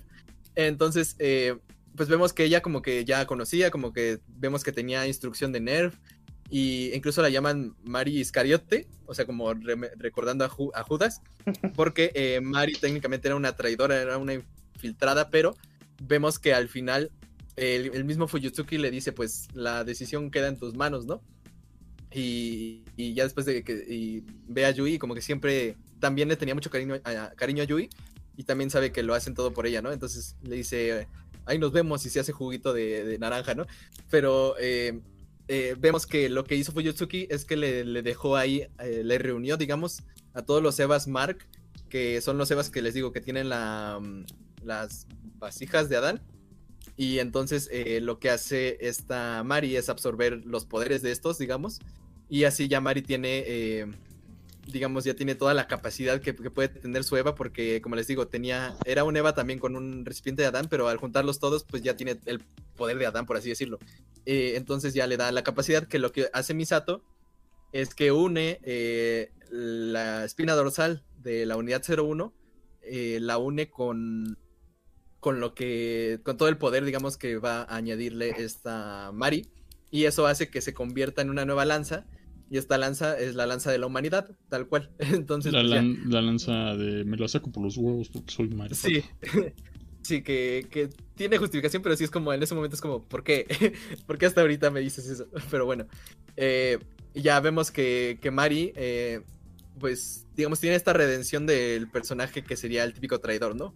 Y me, me gusta eso, porque la relación con Judas, pero al final es una, ¿cómo se dice? Una redención de Judas, pues. Entonces, pues nada. Entonces ya vemos que... mm, eh, Pero fíjate verdad, que, eh, que a, mí no me termina de encantar porque, o sea, te lo dicen, ah, eres una traidora, pero no. Entonces así como... Sí. No, no, no tiene, eh, o sea, para mí no tuvo un gran impacto, de hecho me confundió un poco eh, esa parte porque Sí, es, es- eh, fue así como, fue como muy tangencial, así como de, ah, te lo mencioné, pero en realidad no va a tener ya importancia. Sí, entonces pues ya... Sí, nada más es como mención, mención honorífica, así como... y ya, después no funciona de nada, pero bueno. Y ya vemos que Misato, eh, pues ya dice, pues sálganse todos los de la nave porque ya, este, váyanse en estas... básicamente. Sálganse del chat, quiero estar solo. Entonces ya eh, sacan en la, en la en parte de estas naves que, que les digo que había recuperado este Kaji, ya sacan a, a la tripulación. Y vemos que, después vemos que esa tripulación pues fue mandada a la Tierra, ¿no? Y lo- se queda esta Misato porque tiene que, de cierta manera, como que confirmar y asegurarse de que pueda llevar esta espina dorsal a través de del escudo, digamos, que genera la Rey Lilith para, para dársela a... es un plan, es para, para darles la espina dorsal a Mari para que se convierta en la... eh, ¿Cómo se llama? En la, en la lanza. Y para que Mari se la lleve a Shinji para que Shinji pueda decidir qué hacer con el futuro. Entonces, bueno, ya este...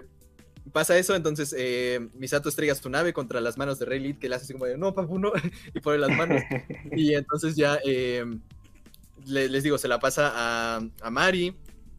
Eh, ah, bueno, y también es interesante porque en este proceso, pues, eh, Misato ya dice, ah, pues, eh, es lo mejor que te puedo dar, hijo mío, porque había cortado como todos lo- los lazos con su hijo. De hecho, ni siquiera sabía quiénes eran sus padres, el, el niño.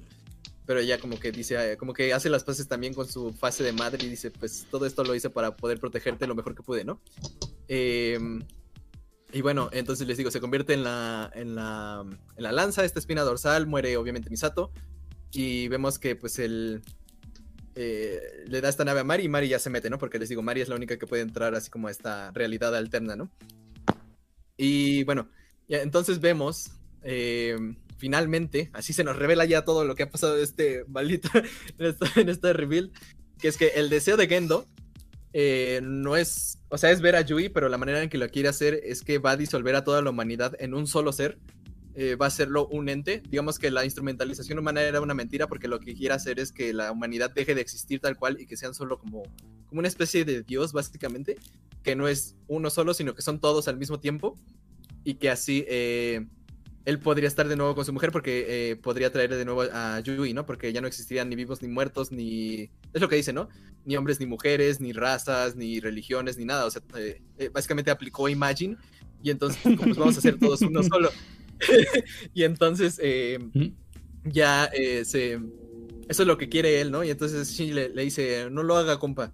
Y porque, eh, digamos, a, eh, a pesar de que técnicamente ya nadie peligraría, ya no existirían individuos y no existiría la humanidad, existiría un ente solo que en sí mismo pues no es... eh, no, ya no existirían las personas, pues, y Shinji no quiere eso, porque Shinji ya vio que el mundo puede ser un buen lugar, ¿no? Eh, y aquí vemos que lo que les decía, que el campo AT de, de Gendo se genera porque Gendo le teme a Shinji. ¿Y por qué le teme? Porque es su único lazo con la humanidad, digamos, su única ancla con lo que una vez fue. Y entonces aquí vemos que Gendo, eh, a pesar de que ya no es humano, a pesar de que ha llegado hasta este punto, sigue teniendo eh, miedos, ¿no? Inseguridades. Y entonces aquí se nos revela que, que es lo, los motivos de Gendo, ¿no? Entonces vemos que, pues él era un, un vato muy eh, aislado. Vemos la importancia del reproductor de música porque lo usaba él para aislarse del mundo. ¿Cuántos no han hecho eso? no hemos hecho eso. Entonces eh, dice que se aislaba del mundo porque así sentía que podía hacer ver a, la gente como que él era fuerte, como para ignorarlos. Y que pues él vivía así. Eh, que me gusta mucho toda esta parte porque siento que es el autor tal cual hablándonos de cómo se ha sentido o cómo se siente. Sí, es sí. muy sincero, todo este diálogo de Gendo es muy, muy Sí. sincero y de verdad sientes que estás así como conociendo lo más eh, delicado, profundo de un ser humano te está contando, o sea, la forma más vulnerable en la que alguien se podría mostrar lo está haciendo Gendo. Además es de, muy interesante. además de que, hablando ya más de personaje y no tanto del autor, es la gran revelación de Gendo. Así es, Sí, es la primera vez que vemos es la gran de revelación del villano. Ah, y Es- aparte, sabes, ya sabes como por qué era así, güey. O sea, técnicamente tú dices, ah, pues nos hizo Seinen de golpe. Ya te lo como dice. sospechaba, o sea, ya lo sospechaba. Uno ya lo sospechaba desde un principio. Pero Sí, los también los ya lo ya lo sabían. Pero, no ahí sabías habría que qué tan profundo era. Ajá. ¿Sabes qué Ajá. tan profundo era? Tú decías, ah, pues su mujer, ¿no? Pues nada más ya, este, que le cachó los mensajes del WhatsApp, no sé. Entonces, sí, que de hecho eh, en, DN se siente así como de, eh, ah, quiero ver a, a- a mi mujer. XD, ¿Por qué? Porque explo- sí. Exploto de naranja. Y- Es que incluso en otras películas, o incluso en, en el anime, se muestra que el güey incluso era un poquito mamón, aun cuando ya había conocido a esta Yui. Pero aquí ya incluso llega hasta el punto en que parece patético la forma en la que des- Pues se que- describe cómo era. Es que lo que les digo es que eh, Gendo era alguien muy aislado que siempre fue como rechazado y como que incluso él dijo cuando él dice me convertí en padre sin yo haber tenido una figura paterna que mm, eh, digamos que mm, cómo se llama que ironía no algo así. Entonces eh, por eso también le dio miedo ser padre porque él no sabía cómo ser padre y por eso se alejó de Shinji. Y lo interesante es que eh, vemos que él eh, digamos podía vivir de cierta manera soportando todo eso pero llegó Yui, la mamá de Shinji, y le cambió todo el mundo. O sea, le, le hizo interesarse. O sea, como lo que le hizo Rey para Shinji, pero de una manera muchísimo más profunda, porque él empezó a ver el mundo de otra manera, empezó a disfrutar, empezó a vivir. Y cuando ella murió, es, es algo muy. Este. Traumático. ¿Cómo decirlo? Muy potente que veo así, sí, porque es. Yo antes podía soportar la soledad, pero cuando murió Yui la empecé a sufrir. Y es como así de, ah, no mames, pobre vato, ¿no? O sea, quiero darle un abrazo a ese maldito. O sea, sí, sí, Porque- sí te hace, A la Noel. sí te hace empatizar, El Arnold. Te hace empatizar en ese momento con Gendo. Digo, al final Sí, entonces, ajá. se te olvida un poquito, pero eso, en, ese, en ese momento es así como, qué gran pinche historia de Gendo, güey. Y Yo ves creo como no se te olvida. O sea, yo creo que más que olvidar, como que ahora simplemente entiendes que por más que tengas la mejor de las intenciones, pues ah, si has si has fallado o si has si te si fallé, has te pido perdón. Exacto. Si has pasado por encima de, de más personas, ah, haciendo, bueno, técnicamente destruyendo a, a la humanidad tal y como la conocemos, solamente por un deseo de, esa- de ese calibre, pues obviamente no está, no está bien. Escuchas la historia y pues puedes entender por qué, pero sigue sin ser justificable. Y Es creo que... él, él mismo sabe que su deseo es egoísta y nunca lo ha ocultado. Ajá, Y él sabe que nada más la está reviviendo porque es el único motivo que tenía en su vida y por eso llega hasta las últimas consecuencias porque no le importa lo que pase con él. pero ahí es donde está la cosa, que cuando llega con Shinji, eh, en esta Ah, última ahorita, esto- ahorita todavía no lo de su Ah, hijo. Bueno, yo nada más quería decir eso, que aún así, aún así como que, pues sí te sorprende, digo, no hay, yo tampoco uno esperaría ver como, eh, ya saben, un preámbulo de la historia y pues ver al, ver al Gendo chamaco, ¿no? Eh, que se parece más a, no sé por qué me recordó Yasumi Pum Pum, no sé por qué. todo, todo, todo deprimida el pedo así bien horrible. No- Pero- podría decir que no es una historia, o sea, lo- lo- el trasfondo de Gendo no es una historia ni siquiera eh, única. eh, es incluso hasta podrías decir que común en la vida real eh, le pasa a mucha gente, pero después de ver tanta mamada, así de que la pinche rey enorme con cara de culo y este, y, de, y este es madre y el evangelio y de repente ves esa historia que llega a pinches niveles es op eh, si el, si el si el viejito de op se hubiera vuelto malo güey. Exactamente, exactamente. Y Qué hermosa analogía. Qué gran acierto, es un gran acierto, precisamente. Y creo que, creo que es, hay que, eso es de las cosas que al menos aquí sí se resuelven. Creo que es- hasta esto es fanservice, porque creo que nos hizo, fal- hizo falta durante un buen rato pues ver ese trasfondo y creo que querían más, no sé. eh, eso es parte de lo que se, eso es parte de lo que se, res- se llegó a resolver y hasta eso yo quedé bastante conforme con esa, con esa parte. Sí, bueno, va- vamos a seguirle un poquito porque tampoco es que pase mucho más para que podamos seguir hablando. Sí. Porque bueno, sigue eh, lo de, vemos que Gendo sabe, o sea, a pesar de que ya está ahí y ya está, o sea, está a un paso de poder pedir lo que sea, Gendo sabe que el universo no quiere que esté con su mujer. Y, él lo sabe, o sea, él mismo dice, ¿por qué no puedo estar con ella? No, o sea, no, los dioses, quien sea, no quiere que esté con ella, ¿por qué? Eh, eh, pues que, porque incluso él ve cuando se crea esta nueva lanza, él dice, es que esto, esto no podría haber pasado, pero me, eh, está pasando y no, no quieren que me reúna con mi mujer, ¿no? No quieren que, vea a Yui. ¿Por qué? Y esto, eh, esto junto con lo que Shinji le dice, que Shinji eh, también entiende, o sea, cuando le cuenta todo esto a su papá, Shinji también entiende por dónde está pasando, porque pues Shinji es este eh, Gendo 2.0, ¿no? Entonces, eh, Shinji le hace ver también lo que él ha aprendido, ¿no? Que, que pues él ta- también, o sea, supongo que Shinji ve que Gendo se hace menos, o sea, no se añade valor a él, no, no, no encuentra ningún valor a sí mismo porque todo lo, lo vierte sobre su mujer, ¿no? Entonces, Shinji como que le hace ver también que él siempre estuvo roto, pero que él podría trabajar sobre eso y él también le hace ver que, que pues hay, hay redención hasta cierto punto y también que debería de poder seguir adelante. Y, es, y, y- y Gendo como que finalmente empieza a oír a su hijo porque, eh, pues no sé, como que hay- es un momento de sinceridad que les digo, es muy, muy personal. Y también vemos que Gendo, eh, eh, después de haber pensado por qué no puede estar con su hijo y al ver que su, eh, la sinceridad que tiene él con, pues con él, ¿no? Le empieza a decir como lo, lo que él ha aprendido, eh, se da cuenta que, que el espíritu de Yui siempre estuvo en su hijo, ¿no? Y que, y que pues él, eh, digamos que Yui siempre estuvo con él a través de su hijo y que pues de cierta manera no necesitaba llegar hasta eso. Algo así como que de repente dice "Ah, XD. y entonces eh, está chistoso porque se, se sale del, del, del tren nada más así, ¿no? Como de, ah, adiós. Pero bueno, eh, básicamente vemos que, eh, que él sabe que no se puede cumplir su deseo y él creo que entiende lo que vamos a ver después, pero él sabe que no puede cumplir su deseo y entonces lo deja en manos de Shinji.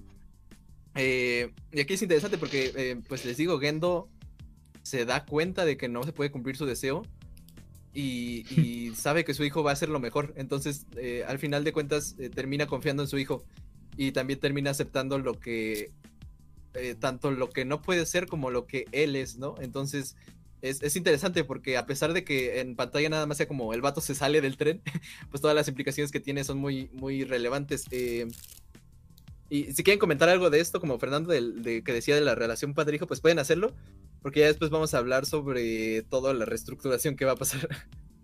No sé si querías añadir algo, Fernando, o alguien de ustedes. Si no, para, para seguirle. ¿eh? Síguele, güey, ya casi estamos. Sí, sí, sí. Sí. Va, pues eh, eh, también es un momento como super clímax porque es finalmente Shinji hablando con su padre y es de la manera más sincera, entonces está muy interesante. Ujú. Bueno, entonces lo que pasa es que eh, les digo, Kaworu, eh, Kaworu no, este, Gendo se sale del, de, digamos, del centro de la del cuarto impacto eh, y pasa sale Kaworu, ¿no? A decirle, pues, vámonos, Shinji. y, y Kaworu, básicamente, porque les digo, Kaworu siempre ha tenido la... Bueno, creo que se nos revelan esto, ¿no? Un poquito más adelante, pero básicamente ya lo podemos decir. Kaworu siempre, eh, el único, eh, ¿cómo decirlo? La única razón de ser de Kaworu es cumplir los deseos de Shinji. Por eso él sabe que va a reaparecer eh, cuando Shinji lo necesite. Por eso no se preocupa cuando se muere, no le importa nada. eh, puede hacer lo que sea, básicamente, porque él sabe que va a aparecer cuando Shinji lo necesite. Por eso aparece aquí en esta ocasión cuando Shinji necesita. Pues no es que no pueda hacer la instrumentalización humana, pero sabe Kaworu que necesita que lo, que lo ayude un poquito a reflexionar sobre qué es lo que quiere, ¿no? Entonces por eso le pregunta el Kaworu, pues ahora tienes todo esto, ¿qué quieres hacer? Puedes hacer lo que quieras, puedes arreglarlo, puedes cambiarlo en, ta- en total, ¿no? Eso es lo que le dice. Y, y aquí vemos que Shinji quiere un mundo donde todos sean felices, eso, eso es lo que dice, o sea, quiere un mundo donde, donde todos puedan vivir, puedan ser felices. Y ahorita hablo un poquito sobre qué cambios ha habido en Shinji en esta parte de reestructuración del universo, pero bueno, eh, va y lo que hace Shinji es ir con las personas que le interesan, bueno, que más le importan, digamos, eh, y las que ha visto sufrir sobre todo, y va y les pregunta qué, qué es lo que quieren, ¿no? Y también qué es lo que, lo que desean, qué es, qué es lo que son, pero también qué es lo que quieren ser, ¿no? Para saber qué es, cómo quieren ser felices. Y aquí también vemos más momentos como súper profundos de los personajes, porque Shinji va con, con, con estos personajes y todos se, se sinceran con él. Y al mismo tiempo también se superan ellos mismos viendo qué, qué salida tienen o qué, qué es lo que pueden hacer, ¿no? Para mejorar su vida y para ser felices, dónde les gustaría estar. Y es interesante porque, por, por ejemplo, empezamos con Asuka, ¿no? Que Asuka ya sabemos es super, un personaje súper fuerte, con una gran voluntad, que, que es la mejor en lo que hace y no sé qué. Y aquí, mismo, aquí ella misma nos dice, es que soy así porque no tengo nada más, no tengo nada más que hacer, eso es todo lo que, lo que, de lo que, lo que valgo, ¿no? Entonces, eh, también se nos revela que hace todo esto porque busca la aceptación de los demás, o sea, busca ser la mejor para que se le reconozca y por lo menos así obtener un poco de, de lo que no ha tenido nunca, ¿no? Sabemos que su mamá se murió, sabe, eh, no tiene papá, entonces eh, sabemos que, que, no tiene un lugar al que pertenecer, ¿no? No tiene un lugar, no tiene una familia, no tiene nada, solo tiene el, su habilidad y eso es en lo que siempre ha confiado, pero sabe que, que eso no resuelve el problema de fondo, ¿no?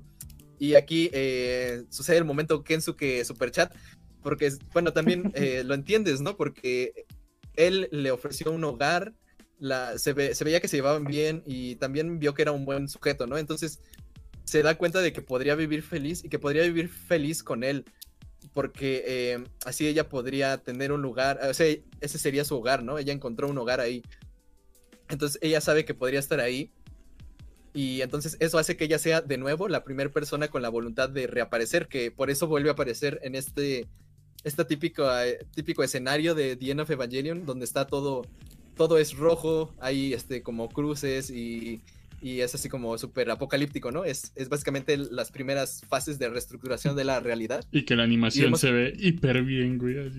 Sí, sí, sí, y que vemos que de nuevo están ella y Shinji, las primeras personas en, en regresar, digamos, a la realidad. Eh, y Shinji, eh, pues digamos que, que, finalmente eh, Asuka, al haberse superado y al haber tenido la voluntad de existir en un mundo donde va a poder ser feliz, regresa y regresa con su edad real, la edad que debería de tener, por eso vemos que es más grande y por eso vemos que el traje se le hizo a Arapos y por eso, por eso existe el mayor fanservice que has visto de Azuka. Bueno, la vimos encuerada, pero pues esa, esa, específicamente, es, como dice Humberto, esos frames están súper bien dibujados para que aprecies a Azuka. Es como, cada, doblez del látex de su. Sí, sí, sí. Entonces, pero bueno, está Asuka eh, ya como adulta y lista para volver a ser. Para nacer en un mundo donde puede ser feliz sin miedo a hacerlo. Y ya, entonces Shinji la eyecta. ¿Quieren.? No se pongan tan cochinos, pero ¿quieren hablar de esta escena o.? Yo. Con todas? Como, yo lo entendí. Es que, o sea, sí, sí entiendo lo que, lo que dices, pero yo más bien entendí esta escena como es la misma azúcar literalmente de, de The End of Evangelion, es como de otro universo. Bueno, es lo que he visto más. Ah, de eso podemos hablar más adelante, porque sí tiene, bueno, yo sí tengo como que la noción de qué pasó. Ah, sí, yo también, pero bueno, Es más bien la este azúcar que se, que, que absorbió el, el, el, Mark 13, ¿no? Es que ahorita vamos, hablar, ahorita vamos a hablar, ahorita la despega, ¿no? Ahorita vamos a hablar. Entonces, Ok, entonces vemos eh, eso, ¿no? Y vemos que, que, ya está en modo adulto, o sea, tal cual es grande, no es que, o sea, no es, digamos, es una, una adulta y eso lo podemos ver, ¿no? Eh, ahorita vamos a hablar qué es lo que le pasó a Asuka, ¿no? Pero bueno, en general a todos, pero bueno. Entonces, eh, vemos eso, ¿no? Entonces ya puede, eh, Asuka ya tiene la voluntad de existir, después va con, con Kaworu. interesante porque vemos que Kaworu toma una relevancia muy, muy grande para Shinji en esta, en esta segunda parte del de la saga, digamos. Entonces va con Kaworu. Y, es interesante porque tú, tú has visto a Kaworu muy poco y sabes que Kaworu pues nada más es como una herramienta, ¿no? Pero aquí eh, se profundiza en qué siente Kaworu, a pesar de ser una especie de ente, eh, termina teniendo como sentimientos, termina teniendo intereses. Entonces vemos que eh, Kaworu sabe que está destinado a ayudar a Shinji y que al mismo tiempo, pues él, él ama a Shinji, o sea, de verdad eh, le importa lo que le pase, le importa que esté bien, y eso lo hace, eh, hace que él recuerde, y aquí se confirma toda la teoría de que esto es un reboot, que recuerde que esto ya ha pasado cientos de veces, de, de ahí lo del el cofre, bueno, ¿cómo se llama? El ataúd en la luna hace que recuerde que ya ha vivido cientos de veces eso. Y eso es importante, ¿eh? no, no, es que haya pasado una vez, han pasado cientos de veces. Entonces, es un ciclo, por eso eh, se repite en The End of Evangelion, eh, digo, se repite, eh, of Evangelion, se repite la primera escena. Y esto es porque, digo, bueno, se repite como toda la primera parte.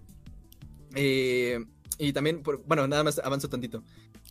Probablemente, eh, bueno, también dice que, que, ya han estado ahí, por ejemplo, cuando regresan a esta especie como de escenario donde está todo destruido y ellos están sentados así como en dos pedazos de metal que han salido que vimos en End of Evangelion. Dicen, ah, es que ya hemos estado aquí también, ¿verdad? Dice el Shinji y le dice, sí, pues es que ya, ya hemos eh, pasado por esto, ¿no? Y entonces lo interesante es que aquí se nos revela que eh, Kaworu siempre ha sido el que ha llevado como la voluntad de Shinji, digamos. Y Kaworu siempre ha querido que Shinji fuera feliz. Y lo que pasó en el en Rebuild, en The End of Evangelion, es que la voluntad de Shinji era precisamente poder enfrentar al mundo, se superó, quería, quería volver a intentarlo, no quería vivir en un mundo normal, quería volver a intentarlo y esta vez hacerlo bien.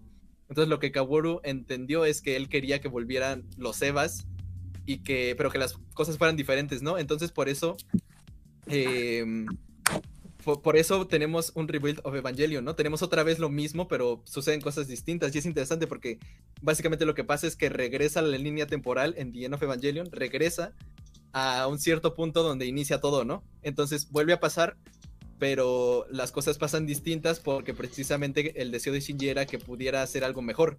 Y tal cual está haciendo algo mejor, está yendo más, más allá. Entonces, tal vez de cierta manera, eh, Shinji sabía que, eh, que tenía que seguirse mejorando y por eso no pidió un mundo sin Eva, sino que todavía, ¿no? Entonces, estamos viendo el fin de todos los ciclos de esto porque estamos viendo que Shinji finalmente, eh, bueno, un poquito adelantándome, pero finalmente quiere vivir en un mundo donde se va a enfrentar a seres humanos y no se va a enfrentar a, a monstruos, no se va a enfrentar a, a- a los ángeles, no va- se va a enfrentar en, en Evas, se va a enfrentar al mundo real, se va a enfrentar a, Al SAT. a ser una persona, sí, a vivir, eh, al SAT también. Entonces, bueno, entonces vemos que Kaworu entiende finalmente que la, la- que Shinji ya no lo necesita. Y Kaworu pues dice, ok, pues ya, chido. Entonces vemos que, que se va, se va con Kaji. Y empiezan como a, le dice el Kaji, pues vámonos a plantar sandías, me, me gustan un buen las sandías. Me gusta hacerles hoyos y cosas raras. Bueno, entonces eh, vemos que Kaworu también tiene esta voluntad como de, de, de vivir feliz y también de dejar ir a, a, a Shinji, ¿no? De dejar que Shinji sea feliz por sí mismo y también digamos que Shinji lo, lo que le está ofreciendo es ser alguien fuera de él, o sea, que no, no necesitara de él para existir, sino que pueda ser una persona. Al final vemos que así es, ¿no? Pero digamos aquí eh, vemos que se lo ofrece, ¿no? Y Pero, finalmente, ajá. ¿No es un ángel? ¿O si es un ángel o qué es? Sí, o sea, eh, los de Seal, que no sabemos tal cual quiénes son, podemos intuir que son como seres divinos. Y ellos eh, lo que buscan es como la destrucción al fin de cuentas, pero la humanidad eh, busca la. ¿Cómo decirlo? Como la reestructuración, digamos. Bueno, más bien Shinji, ¿no? La humanidad en sí, pues tampoco así. Eh, entonces, Kaworu es el primer ángel, sí. Pero descubrimos que es un ser que sobrepasa todo. Es un ser que, que busca la voluntad de Shinji. Ahorita vamos a ver por qué pero sí, digamos, sí es un ángel, pero eh, se hace pasar por un ángel, no es solamente un ángel. Entonces, ahorita, ahorita, ahorita te explico por qué. Entonces, em, vemos eh, también que Rey, eh, pues va a Shinji con Rey, pero curiosamente, aquí vemos, aquí es lo que, lo que te decía, entonces, vemos a Rey, pero es, no es una Rey en específico, es la esencia de lo que es Rey. ¿Por qué? Porque es la Rey crecida que vimos que e- era la Rey que recuperó Shinji, que la pudo salvar cuando estuvo atrapada en el Eva. Y también tiene, eh, está cargando como una especie de muñeco de un bebé, ¿no? Ujú. Eh, así que vemos que también tiene los aprendizajes de la Rey eh, Q, que vimos que vivió en el mundo. Entonces, eh, de cierta manera, Shinji pudo entender que, que Rey eh, siempre tuvo la, la posibilidad de ser eh, feliz en el mundo y que no nada más era un clon, sino que eh, podía eh, ser una Rey completa, ¿no? Una Rey, la Rey que conoció y que salvó y que llegó a querer, pero también la Rey que conoció al mundo y también ella quiso al mundo, ¿no? Entonces, eh, digamos que la esencia de lo que es Rey, más allá de ser un clon, sino Rey como, como ente, digamos,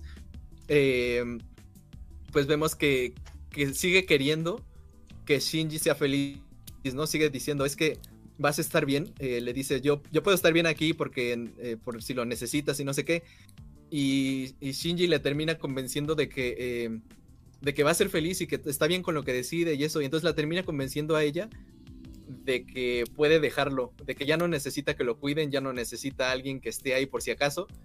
eh, y le dice a Rey que puede vivir en el mundo como siempre quiso, bueno, como quiso en la segunda Rey. Entonces, eh, que técnicamente siempre quiso la Rey, como que siempre vimos que Rey tenía una tendencia a interesarse por el mundo, ¿no? Entonces, le da eso y Rey dice, bueno, está bien. Y ya este, vemos que vuelve a ser una Rey como la concibe Shinji, como la Rey con el eh, uniforme. Y también tiene la voluntad de existir y pues se va, ¿no? Y, y ah, por, por cierto, en esta plática vemos que están hablando, literalmente mencionan Neon Genesis Evangelion Sí. y están pasando episodios de la serie original de fondo, más confirmado que es una secuela, no sé qué quieren, pero bueno. Entonces, eh, Era, era un momento para decir, ¡ah, lo dijo! sí, dijo el título del anime. Sí, es el, el name drop así de, de repente. En verdad somos un Neon Genesis Evangelion. Y básicamente.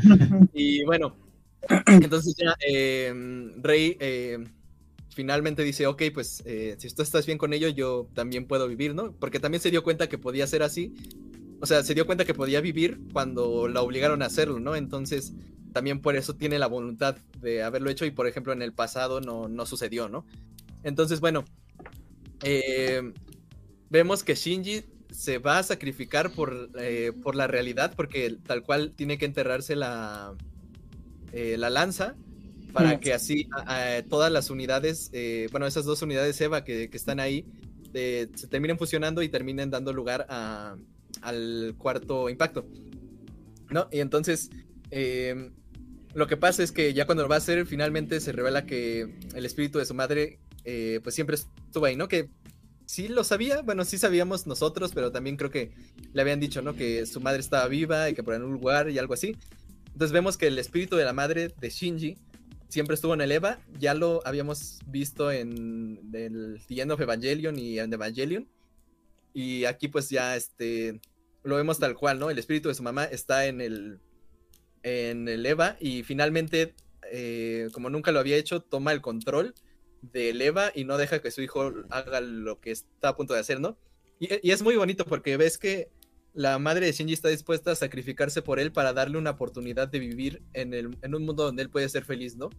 Y, y es muy interesante porque es lo que les, les- le decía ahorita a Toris que hay que hablar, que es que eh, vemos que en realidad el deseo de los dioses o de lo que sea del- de la existencia, por así decirlo, eh, era que todo pasara así, porque ya se nos, se nos dice, o sea, vemos con Gendo que él siempre supo que no podía estar con su, con su mujer, pero por alguna razón, eh, o sea, él siempre lo intentó y al final ya sabía que no, pero sabía que tenía que dejarlo en su hijo.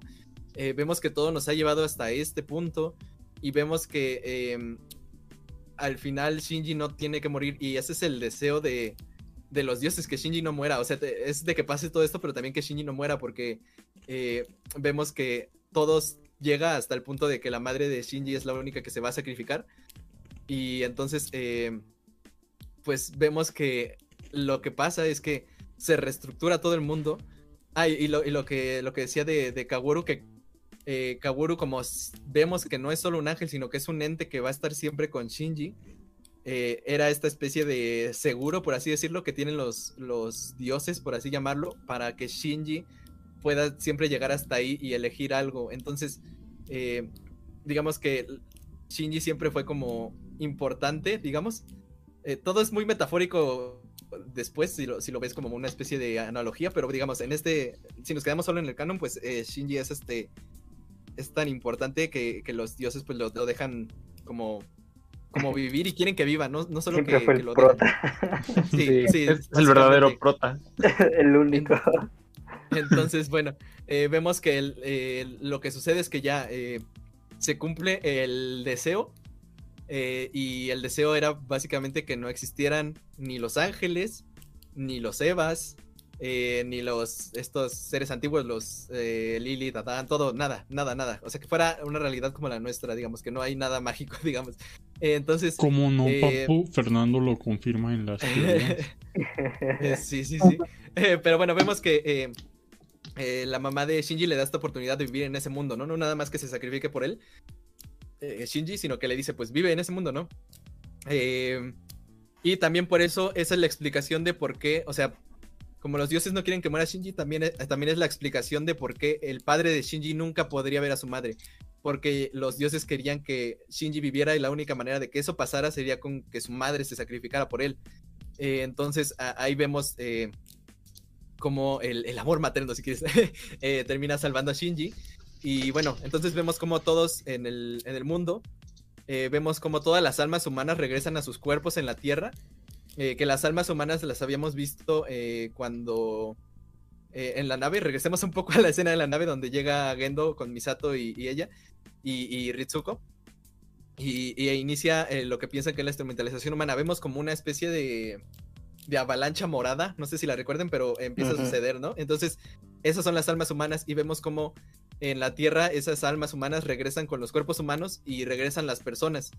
Y entonces vemos como todas las personas eh, no terminan en los, en los EVAs para la instrumentalización humana, sino que terminan, ni disolviéndose como quería Gendo, sino que terminan regresando a sus cuerpos Ajá. humanos. Eh, entonces, em, vemos cómo pasa eso, también vemos que ya eh, aparece el mundo y también vemos que el mar finalmente es azul. Es la- nos muestran la típica escena, bueno, la escena ya que ya estamos acostumbrados de cuando el mar es rojo, que significa que el mundo está cambiando. Nos la enseñan, pero con el mar azul, que significa que ya no hay paso atrás, que ya no se puede volver a cambiar, ya es el mar tal cual, ¿no? Entonces eh, ya no volverá a existir el mar de LCL, no cambiará nada, no, no habrá no hay regreso atrás. Porque como sabemos, eh, se rompe el ciclo. Tanto nos lo confirma que Kaworu ya no, ya no está ligado a Shinji, como que eh, ya no van a existir los Evas ni nada relacionado con ellos, por lo tanto ya no, ya no hay posibilidad de que nada de lo que hemos visto vuelva a pasar. Y eh, por último vemos como Magi, Magi, Mari regresa por Shinji como, como lo había prometido. Eh, es, digamos, la última persona que, que regresa, digamos, pero regresa no porque haya sido reestructurada, sino porque literalmente regresa del antiespacio para llegar hasta donde está Shinji. Entonces re- eh, regresa Toda eh, se va, sí, sí, sí, sí. Y, y regresa con él. Y entonces eh, vemos eh, este vistazo. Bueno, antes de terminar con el final, quiero hablar un poquito de las implicaciones, porque el- me gusta mucho cómo termina. Y pues, ¿para qué seguir hablando después de eso, así como tan a profundidad? Entonces, bueno, eh, esto es lo que tenemos. después. Eh, tenemos la- el vistazo al nuevo mundo, pero antes de ver a eso, quiero hablar un poquito de las implicaciones nada más de lo que acaba de pasar. Eh, que mucho de lo que Shinji hace es porque Kensuke le recuerda a, a él que la familia es primero, porque Kensuke, eh, Mm. su, su papá muere y él le dice como, es que eh, quisiera hablar con mi papá, ¿no? Y, y al final los lazos familiares son más fuertes, que es lo que decía Humberto, ¿no? La familia, digamos, el poder de la familia es lo que salva a, a- a Evangelion, entonces la familia es primero, y entonces... em, Toreto te lo explica en, en nueve Sí, no entiendo películas. por qué no salió bandolero en el cine, en lugar de la canción. El Carlos empezó a cantar bandolero en ese momento que la estábamos viendo. sí, sí, sí. Y, y bueno, también vemos que... em, ah, eh, eh, un poco... A mí, yo estuve en conflicto al inicio de por qué Shinji se queda con Mari si ni siquiera la conocía.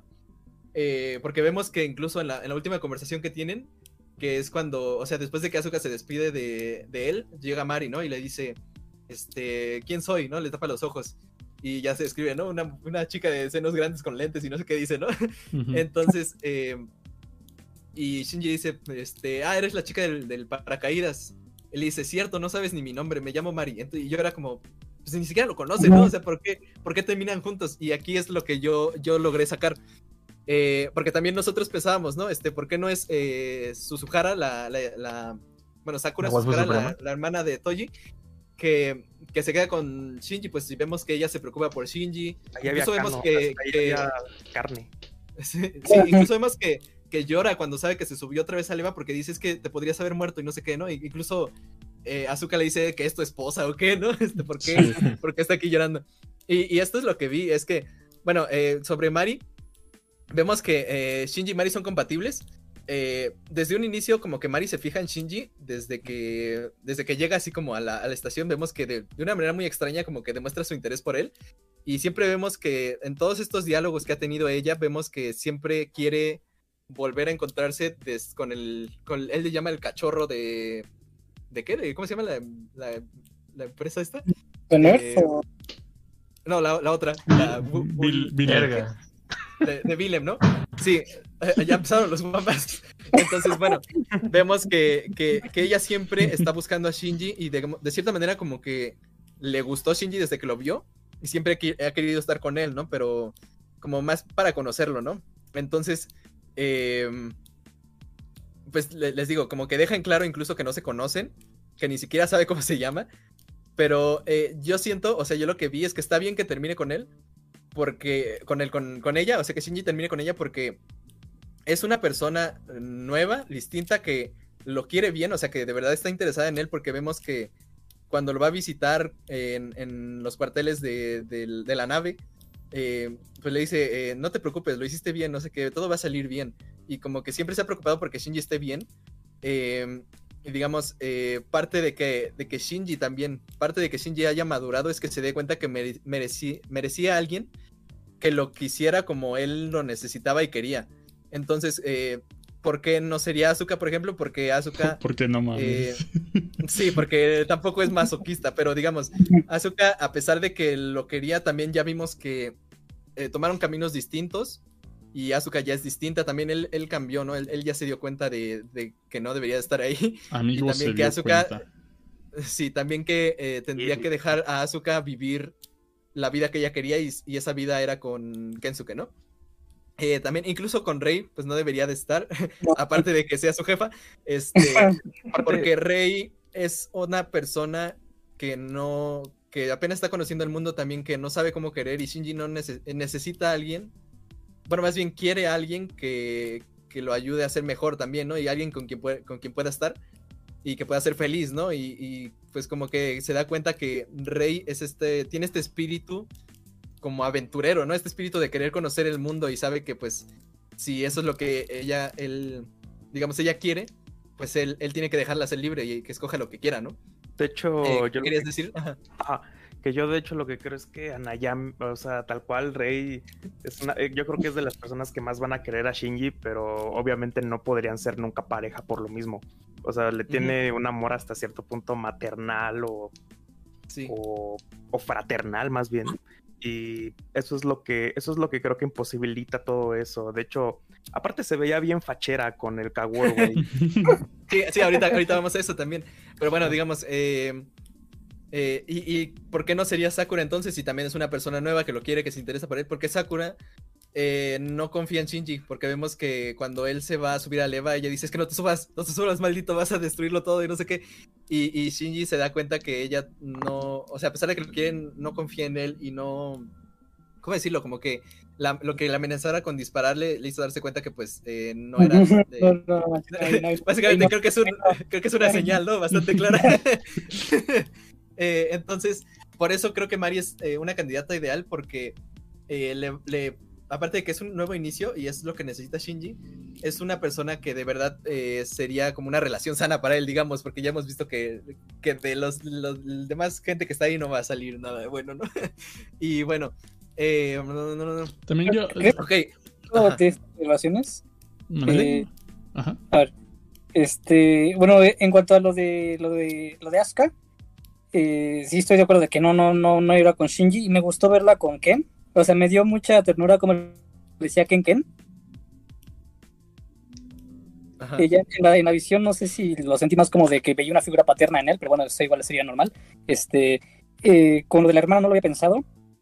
Pero eh, con, con Mary tengo, pro- bueno, sí, sí me quedé como de qué. sí, pero- es que sí es. Sí, me quedé es- como de qué. Pero, Aunque, o sea, ajá, bueno, tú dime, tú dime. eh, yo lo veo de la manera en la que la vida te presenta, o sea, ya la vida real, te presenta distintos caminos. O sea, estamos hablando de que eh, mucha gente nueva llega a tu vida y nunca sabes quién es quien realmente se va a quedar a tu lado, ¿no? Eh, incluso vi, un comentario en- que, que decía, eh, bueno, ya, ya sí en, en un server de Discord. Ay, del- porque igual, ¿Qué? ¿Qué? bueno, no, a ver, tú sigue. Eh, vi un comentario que, que me dolió el oído. Este, vi un comentario que decía eh, que le hubiera gustado ver eh, al menos este como postales de cómo había terminado ya la vida de los demás, cómo, cómo seguía la vida de los demás, eh, no nada más de Shinji y Mari, pero también es parte de lo que digo, ¿no? mucha gente de tu vida se va, mucha gente de tu vida pues, se, se queda y creo que hasta cierto punto e, es, interesante, a pesar de que estaban ahí en el fondo los güeyes, así como bien XD, eh, creo que es parte del de, de, hecho de... hablar de eso igual, pero sí. Es parte del hecho de que la vida misma te lleva a diferentes caminos y no siempre vas a estar con, las mismas personas, ¿no? Y, lo podemos ver desde aquí, o sea, ni siquiera tenemos la certeza de que eh, nosotros aquí en algunos años vamos a estar comunicándonos y siquiera vamos a saber de nuestras vidas, entonces eh, eh, pero antes de hablar del final en sí, acabemos con las implicaciones y ya. porque ya estás hablando un poco de lo que te implica. bueno, Mari no creo que. Bueno, es que sí se interesó en Shinji, pero yo creo que ella se puede interesar en cualquiera. Incluso te digo, con, con Asuka la vi muy romántica. Bueno, no, no, no romántica, sino que muy acá cariñosa. Eh, pero igual hay otra explicación ya más, pues, ya más del autor. Bueno, pero es que no sé si sí la conoces o si sí puedo decirla de una vez o si no al rato. A ver, si quieres decirla, porque si no, no sé. sí, es que... Dila, Tris, porque a lo mejor también es algo similar. Dila. Ajá.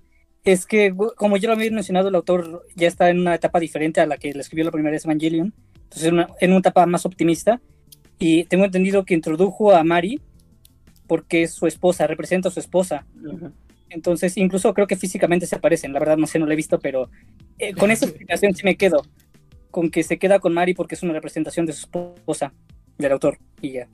Sí, pero al final, o sea, también es porque se quedaría Shinji con ella, ¿no? Y pues sí es porque precisamente es, o sea, es un poco también lo que, lo que el autor, de cierta manera, podemos intuir que vivió, ¿no? De, este, de decidir finalmente eh, aventurarse por lo nuevo, ¿no? De, decir, ok, quiero intentar dar lo mejor de mí con alguien, eh, una persona nueva y saber que eh, pues como decirlo, como que no tener miedo de que salga mal, pero al mismo tiempo también no tener miedo de lo desconocido, porque lo conocido ya lo había intentado una y otra vez y pues ya había visto que no, ¿no? Sí, o sea, este técnicamente lo conocido, la zona de confort para Shinji era Asuka. Y ya lo nuevo, ya, por eso es el reveal, lo nuevo es esta, Mari, ¿no? sí. Eh, sí, y bueno, este, ya la, última implicación de, esto es que eh, ya podemos empezar a unir como toda la saga, que obviamente ya está más que unida, ¿no? Pero digamos, lo interesante y todos los cambios que hemos visto en Rebuild, sobre todo en los personajes, eh, lo que hemos visto es que el, deseo de Shinji en, en, The End of Evangelion hace que las personas también eh, regresen con una voluntad más fuerte, de, cierta manera como que con los aprendizajes de lo que ya vivieron, pero sin saber lo que pasó, ¿no? Entonces por eso vemos que a pesar de que, digamos, se reinicia todo hasta desde el punto donde Shinji llega a, Tokio 3, eh, vemos que los personajes ya eh, son más, eh, tienen una voluntad más fuerte, ¿no? O sea, porque lleva a que, mm, a que todo se reinicie eh, pero al principio, pues Shinji como que sabe que le falta superarse para poder vivir feliz, entonces se reinicia todo como, como Evangelion, ¿no? Otra vez este, los, los mechas, los ángeles y todo eso. Y entonces, por ejemplo, eh, pero vemos que, la, que las personas han aprendido, ¿no? Es como el paso antes de poder vivir feliz. Entonces vemos, por ejemplo, como Asuka en toda esta, eh, en esta saga es más sincera con lo que siente, también ya le cuesta un poquito menos empezar a confiar en la gente, por lo menos en la segunda película. Eh, también vemos como Rey desde un inicio ya sabe que, quiere eh, cuidar a Shinji, también que eh, Rey empieza a aprender más sobre el mundo de una manera muchísimo más profunda, como les digo que no habíamos visto.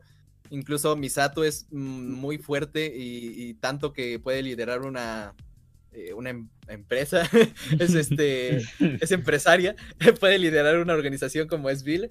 Y incluso Gendo, Gendo y Nerv incluso tienen mayor voluntad porque sus planes llegan a niveles que nunca, nunca habrían llegado en The End Evangelion. Llegan a, tocar cosas fuera de la realidad que la podrían cambiar, ¿no? que la, en The End Evangelion más bien se cambia la realidad desde lo que hay en la realidad. Y aquí tal cual te sales de la realidad y vas a este objeto de, de Golgotha, algo así. Que, que, es una cosa así toda, toda abstracta, digamos, para cambiar la realidad, ¿no? Entonces vemos como todo es como Evangelion, pero potenciado, ¿no? Digamos.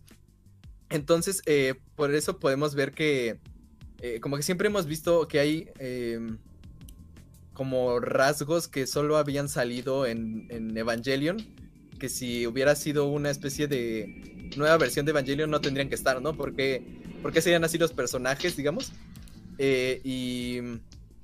eh, la- Ok, y entonces, eh, pues eso es lo, que estamos viendo, ¿no? Que los personajes eh, en The End of Evangelion, eh, de cierta manera regresaron al rebuild, pero, pero busteados, ¿no?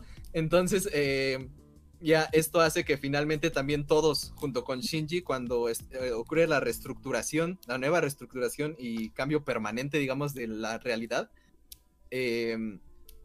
pues sea, sea un mundo donde pueden ser felices, ¿no? Entonces, eh, porque ya se lograron superar y aprendieron todo lo que necesitaban. Y ya, pues al final, eh, les digo, tienen la voluntad, se superan y llega esta escena final, de la cual ya podemos hablar, que es básicamente, es un vistazo al, al nuevo mundo. Y se nos presenta en una estación de tren donde está Shinji sentado y al fondo podemos ver que están ahí eh, Rei y Kaworu, que podemos intuir que, o sea, es, es como, como en el final del manga de, de Evangelion, que al final como que están destinados a conocerse eh, y como que saben que se han conocido en algún momento, que bueno, lo podemos ver con Mari y Shinji, pero digamos, el, del resto no sabemos. Pero Ah, de hecho, yo, yo ahí tendría como que una observación, güey, porque si te das cuenta, eh, pues este Kaworu está con esta Rey al otro lado de los andenes y voltea a ver directamente a Shinji, porque sabe él, bueno, yo siento que él sabe que ya lo conoce. Sí, Aparte, Sí, pero- ten en cuenta ah. que Kaworu no, no era un humano. Ese Sí, sí, güey pero- como te digo, eh, Shinji le dio la oportunidad de ser una persona, por eso ya regresa como alguien normal. Eh, y, y es interesante que esté hablando con Ayanami, ¿no? Y si lo piensas, tendría sentido que estuvieran juntos porque ambos fueron clones. De cierta manera se interesa, se entenderían y también se tendrían como este mismo espíritu de descubrir el mundo, ¿no? Sería interesante, no sé si sean románticos o podemos intuir que sí, no sé, pero bueno, eh, vemos que están ahí. También vemos a Asuka, y, y- pero también vemos que Shinji los ve desde la distancia, como que de cierta manera sabe que cada quien va a vivir su ellos. vida. Sí, sí, pero aparte sabe que cada quien va a vivir su vida y también sabe que él va a estar bien mientras ellos estén bien, porque no trata de, de, de volver y meterse en sus vidas, sino que sabe que lo que sea que vivan, si están bien, pues él, él chido, ¿no? Entonces, bueno, vemos que eh, eh, eso, eh, que por cierto en esta escena les decía, ¿no? Que se me hacía raro, así como cuando ponen a los Shreks de Shrexicans, porque es como una caricatura vestida de normal, se te hace, ya está raro, ¿no? Se te hace raro que vistan ropas normales, se ve así como, como raro. Pero bueno, entonces vemos eso. Y mm, eh, digamos, eh, entonces, Evangelic Sequence, algo así. Entonces, eh, pues ya vemos como eh, todos tienen sus, sus edades correctas, o sea, todos son adultos y ya este, son crecidos como los Rugas crecidos. Y entonces vemos como Mari y Shinji, pues ya Mari llega otra vez, le tapa los ojos a Shinji, le dice quién soy, y ya le dice Shinji, la, la chica de los senos grandes, y no sé qué. Entonces, finalmente Mari le quita el collar a Shinji, marcando como, digamos, el final de todo, el final de- del proceso, incluso marcando que ya no tendría que preocuparse por subirse nunca más a un Eva, que eso Que era el- Shinji el- es libre. Sí, sí, sí, marcando, porque ese era el único objetivo de ese, de ese choker, ¿no? Que, que no le, que no se podía subir a un Eva y pues Mari le dice, pues ya vámonos, ¿no? Ya, este, no tienes por qué vivir así, ya, este es un nuevo mundo, ¿no? Y Mari tal cual le, le dice, pues eh, es hora de irnos, ¿no? Tenemos que ir, eh, básicamente ir al, al nuevo mundo. Y Shinji eh, no solo es que la siga, sino que él mismo confirma que quiere ir al mundo, ¿no? Dice, ah, este, tienes razón, vamos al mundo, ¿no? No es nada más que siga lo que le dice Mari, sino que él mismo ya se hace responsable y dice, vamos, o sea, él, él quiere ir. Entonces, eh, es muy padre porque, eh, como les digo, bueno, y toda la saga, digamos, termina con este plano del mundo real, en donde nos, muestra que la realidad de Evangelion es nuestra realidad, ¿no? Este es un mundo como el nuestro, no, no hay nada, eh, digamos, para, este, ¿cómo decirlo? Divino, en, en el que se junte así, no hay nada de peleas, no hay ángeles, no hay nada, ¿no? Entonces, Basado en hechos reales. es- es- sí, al, al final es basado en hechos reales. Te imaginas Entonces- así como todo esto sí pasó, perros. Así como que, ¡ah, a ver! Me, me- me gusta el final, aunque parezca que es anticlimático. Me gusta porque demuestra que Shinji al final, como les venía diciendo, tiene el valor de enfrentarse al mundo y a las personas y a todo, ¿no? O sea, a- a, digamos, al mundo real, a los problemas, al amor, a tener que trabajar, al SAT, como dicen, a, a todo. Y finalmente es el mundo donde Shinji al, finalmente pudo vivir, o sea, pudo dejar de vivir en, en un mundo fantástico, por así decirlo. En Latinoamérica. sí, y pudo enfrentarse a, a- a lo que es el mundo real, ¿no? Es, un, es muy padre porque, como ya lo habíamos eh, visto, pasando un poquito ya a lo, que, a lo que me parece el final, me gusta mucho porque, como ya habían, habíamos visto, ¿no? The End of Evangelion estaba llegando a un punto donde se volvía más acción que, el- lo, que profundo, digamos. Y es muy interesante porque al final eh, te hace el Hideaki truco, te hace el Ano truco, y entonces te muestra, eh, eh, digamos, al final toda la obra se vuelve de nuevo eh, una obra sentimental, una obra que demuestra que lo importante es como superarse a sí mismo cada vez y no tener miedo del futuro y que cada uno es digno de ser feliz y todo lo vivimos a través de Shinji. Y al final el mensaje eh, es el mismo, digamos, pero es un mensaje que finalmente te deja vivir en el mundo, en el mundo real, ¿no? Te deja así como, como te lleva como el tren, ¿no? Te, te deja en la estación mundo real y ya este, ya no hay vuelta atrás, ya no hay, ya no hay otro lado, ya no hay nada, o sea, te dice, es hora de vivir la vida, ¿no? Vamos a vivir la vida. Y entonces, eh, me gusta mucho, me gusta mucho como final de la saga. Creo que esta película es un finalazo. Sí. Es este. Es increíble porque, como les digo, tenía todas las expectativas del mundo. Y creo que es un final súper satisfactorio para cualquiera que esté interesado, tanto de manera profunda como nada más de ver qué pasa con la historia. Creo que lo del CSG es, es muy interesante porque CSG no vio el, el resto de películas y aún así le gustó el final. Y pues este. Está chido porque, porque es una, una, algo muy, muy bien este, planteado, muy bien implementado y me gusta mucho como final de una obra y creo que es un final excelente para una saga tan, tan importante y pues tremendo director que es el Hideaki Anno para haberse sacado algo así Eh, y se agradece que haya tardado lo suficiente como para poder darlo, darnos algo así tiene sus fallas obviamente eh, pero creo que al final eh, siempre Hideaki Anno te da el mensaje de que tienes que de, de que una persona eh, es valiosa en sí mismo eh, pero lo que más importa es que esa persona entienda lo valiosa que es, ¿no? Y creo que es muy interesante, me gusta mucho.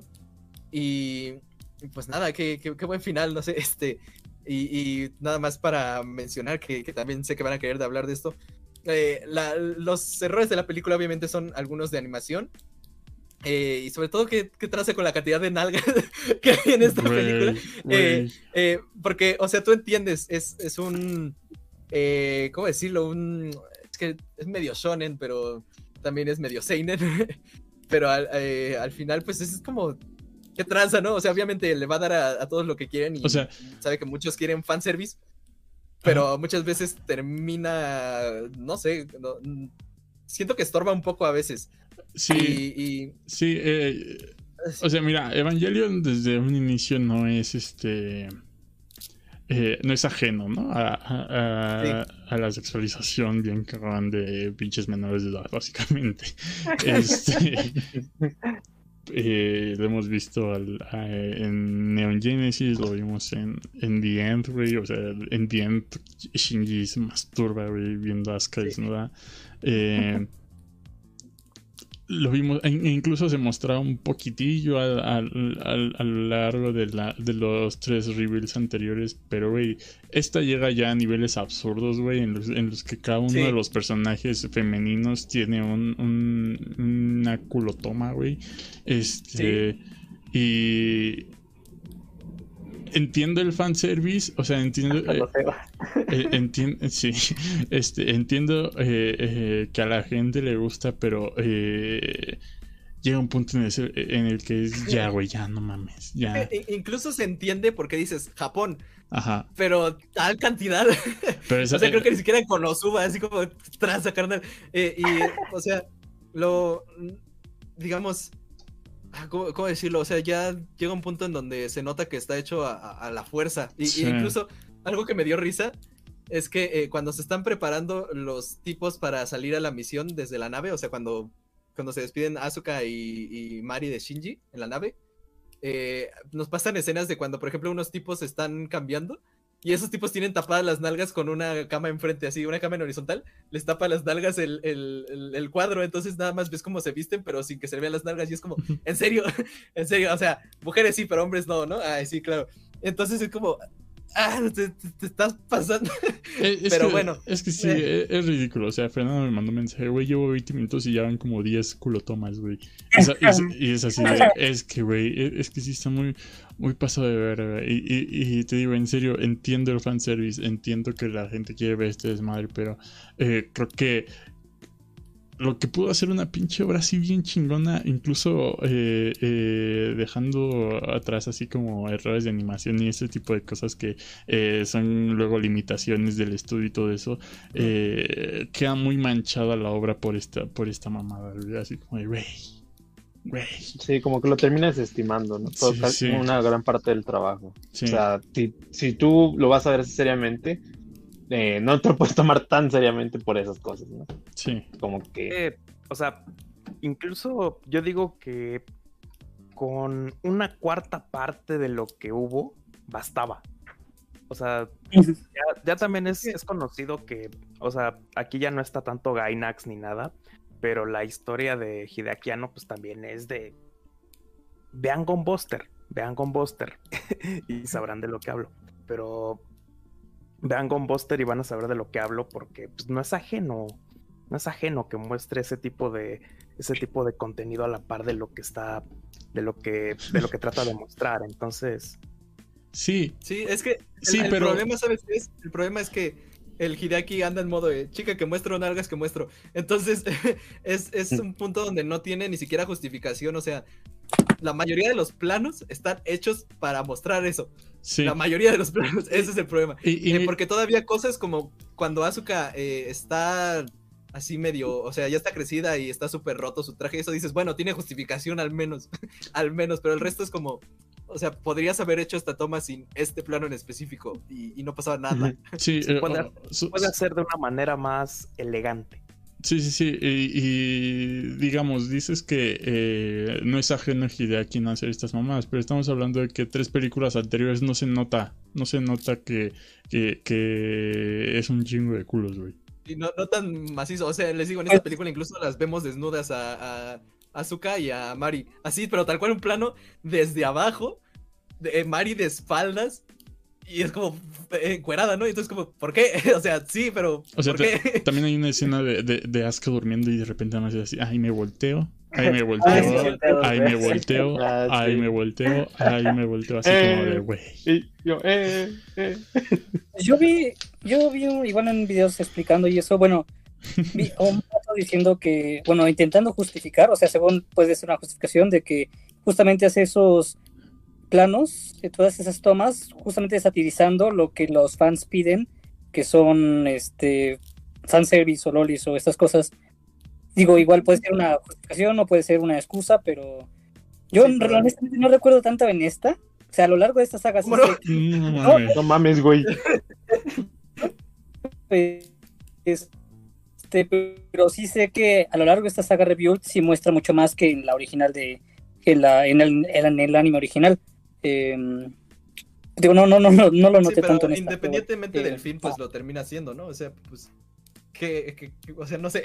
O sea, no- la película sigue siendo excelente, ¿eh? Y un final, Sí, sí, sí. pero. O sea, Pero pinche, película hermosa, güey, pero quita los culos y, no, y, y sigue siendo lo mismo, güey. Es que hasta cierto punto mm, deja de ser un recurso, digamos, hasta cierto punto un cliché incluso del anime, se convierte en un obstáculo. Eh, eh, bueno, yo lo sentí así como, eh, no sé, o sea, ¿por qué? O sea, no tanto que no, no pudiera ignorarlo y ya, sino ¿por qué estás haciendo esto cada 20 segundos? ¿no? Hay, una Ese es escena, el, el problema, yo creo. hay una escena en donde están enfocando el culo de Misato, cambia la toma Ah, sí, cierto. y de repente regresa a la toma así, güey, ¿por qué, cabrón? Así como ni, ni sentido tiene, güey. Y, No, no, y- sí, sí, y es donde te dije, es como, como las tomas de western, así de que en un plano tienes la espalda de la chica, ¿no? Así, y dice, y al contraplano, o sea, para mostrar la información de lo que está hablando la chica, es eh, Ritsuko, pero también el plano desde sus nalgas, y Sí. enfrente estás viendo a Misato, y es como, ah, ok. Eh, eh, sinceramente, eh, es lo que no me gustó de esta película. O sea, todo lo demás me hizo así bien chingón, güey.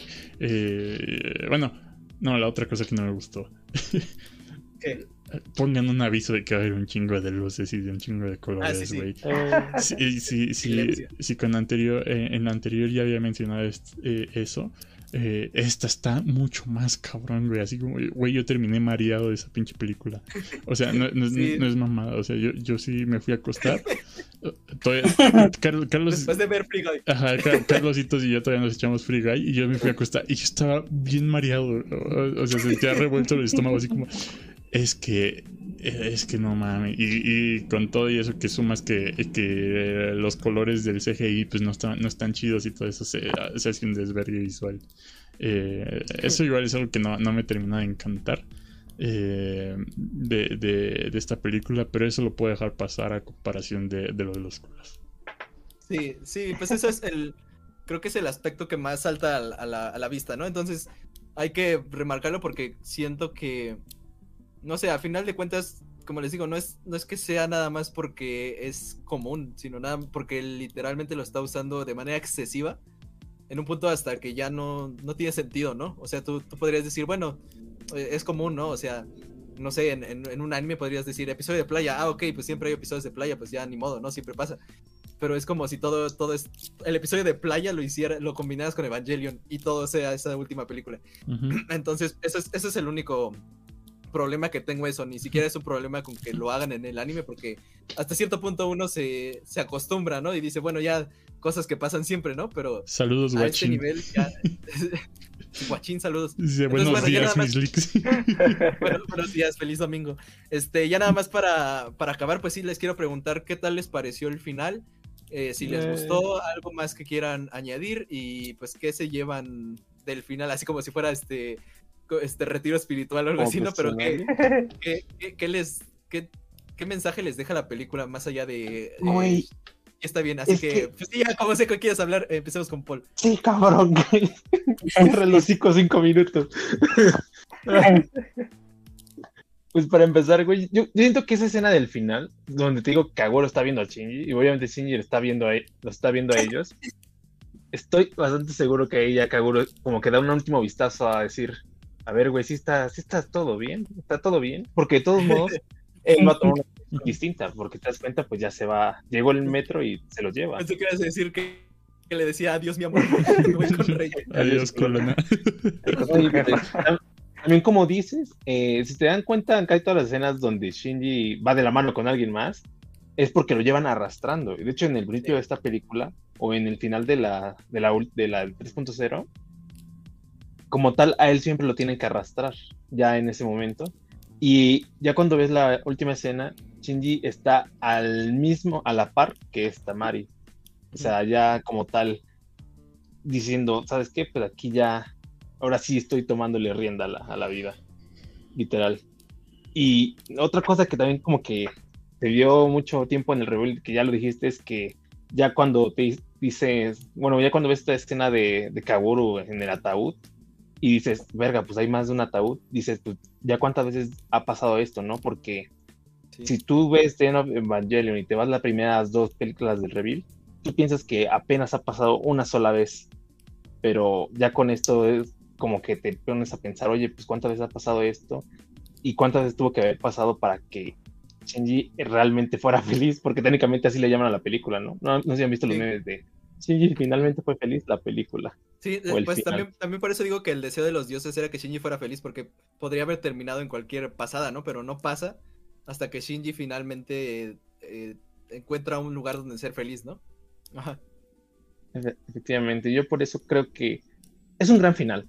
Es mejor de lo que yo me lo hubiera imaginado, la verdad, porque incluso aunque me hubieran dado un final que hubiera terminado casi como The End of Evangelion, yo creo que hubiera estado bueno, pero no, obviamente se saltaron la barda con este final.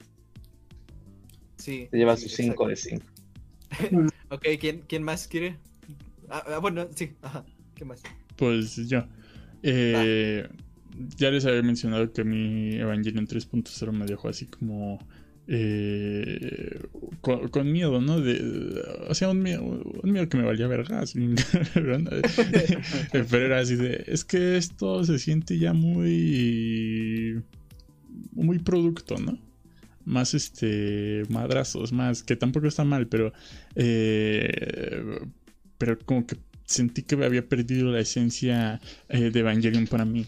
Eh, ver esta, esta obra, eh, quedarme así bien sacado de pedo, eh, ver este que básicamente hicieron The End of Evangelion, pero a la N potencia eh, y resolviendo chido las cosas y, y dándole importancia a todos los elementos que muestran y dándote finales satisfactorios para todos, ver a Shinji en una paz mental, así, eh, este, verlo feliz por fin, eh, para mí es un final excelente, eh, igual como dice Paul, para mí es, es- es algo que yo ni siquiera me hubiese imaginado que se hubiera terminado, yo dije, no mames, va, va- va a ser una pinche cagada, este, yo la verdad, yo, yo creía eso, yo creía que iba a ser así como de, no resolvimos ni verga, eh, y lo dejamos abierto, eh, pero ya es el fin, pero no, no, eh, estoy bastante sorprendido por lo que vi, incluso la manera en que usan los recursos visuales, eh, las distintas animaciones que pesar que no se ven de la verga, eh, eh, ver, ver como a- que se ven de la verga, pero ponen la excusa de que están haciendo como referencias a, a el hecho de que no había presupuesto en la original y todo ese tipo de cosas. Ok, eh, ver que eh, eh, reusan así un chingo de material que, que han de tener por ahí. Por ejemplo, de repente se ve así como que un juego de Evangelion y hasta se ven los pinches controles de Play 4 así como de, güey, esto Sí. es algo que reusaron así de algo bien pendejo. O güey". sea, el, el final donde usan el script, ¿no? Ajá. Sí, y, y ver que pueden hacer eso porque tienen historia con algo así es bastante eh, genial. Eh, eh, es este... No sé, güey, se me hace una pinche obra bien cabrona, güey, que eh, si no fuera por los culos se me da bien perfecta, güey, porque eh, sí, para mí sí mancha muy cabrón esto de los culos, güey. O sea, yo, yo pienso en Evangelion, eh, esta última, y digo, es que no mames, tiene un chingo de culos. Sí, Pero- bueno, pues sí, eh, creo que. ah, ajá. Ajá, y ya como último, pues lo que mencionaba, ¿no? Me gusta ver que solo vemos el final de Shinji y no el de, el de los demás realmente, a pesar de que estaban ahí en el fondo, porque eh, eh, para mí significa que Shinji siguió adelante con su vida, dejó todo esto atrás, conoció gente nueva. Y los demás también quizá esté bien, estén bien, quizá estén mal, pero eh, es parte de- del proceso de la vida. Y.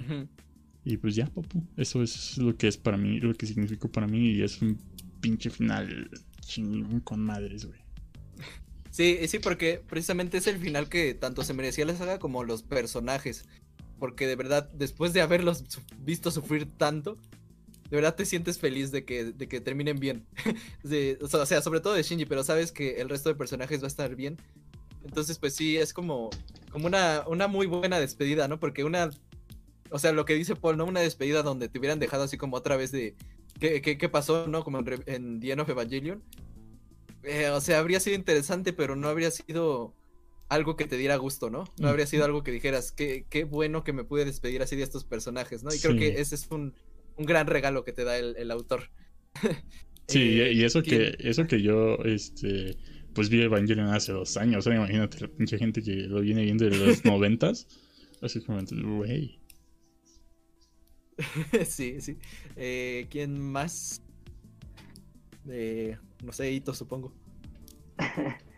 Eh, pues no sé, fíjate, yo no sé, a mí este final se me hace un poco agridulce, no sé. O sea, creo yo que esta última película es como toda una experiencia que se va construyendo poco a poco, ¿no? Entonces, está, creo que sí está muy marcado este, como de esta mitad, de primero, como que le damos contexto a los personajes, les creamos trasfondo, luego regresamos a, a la normalidad de Evangelion, que es eh, 3D mal renderizado y, y epilepsia. Y el final siento que trata de resolverse muy apresuradamente, pero no sé, como que conserva cierto cierto sentido, cierta lógica dentro de su de su universo. eh, eh, no sé, o sea, no sé cómo, cómo expresarlo. Ahorita no, no tengo como palabras para expresar mi, mi opinión. O sea, creo yo que sí eh, es un buen final.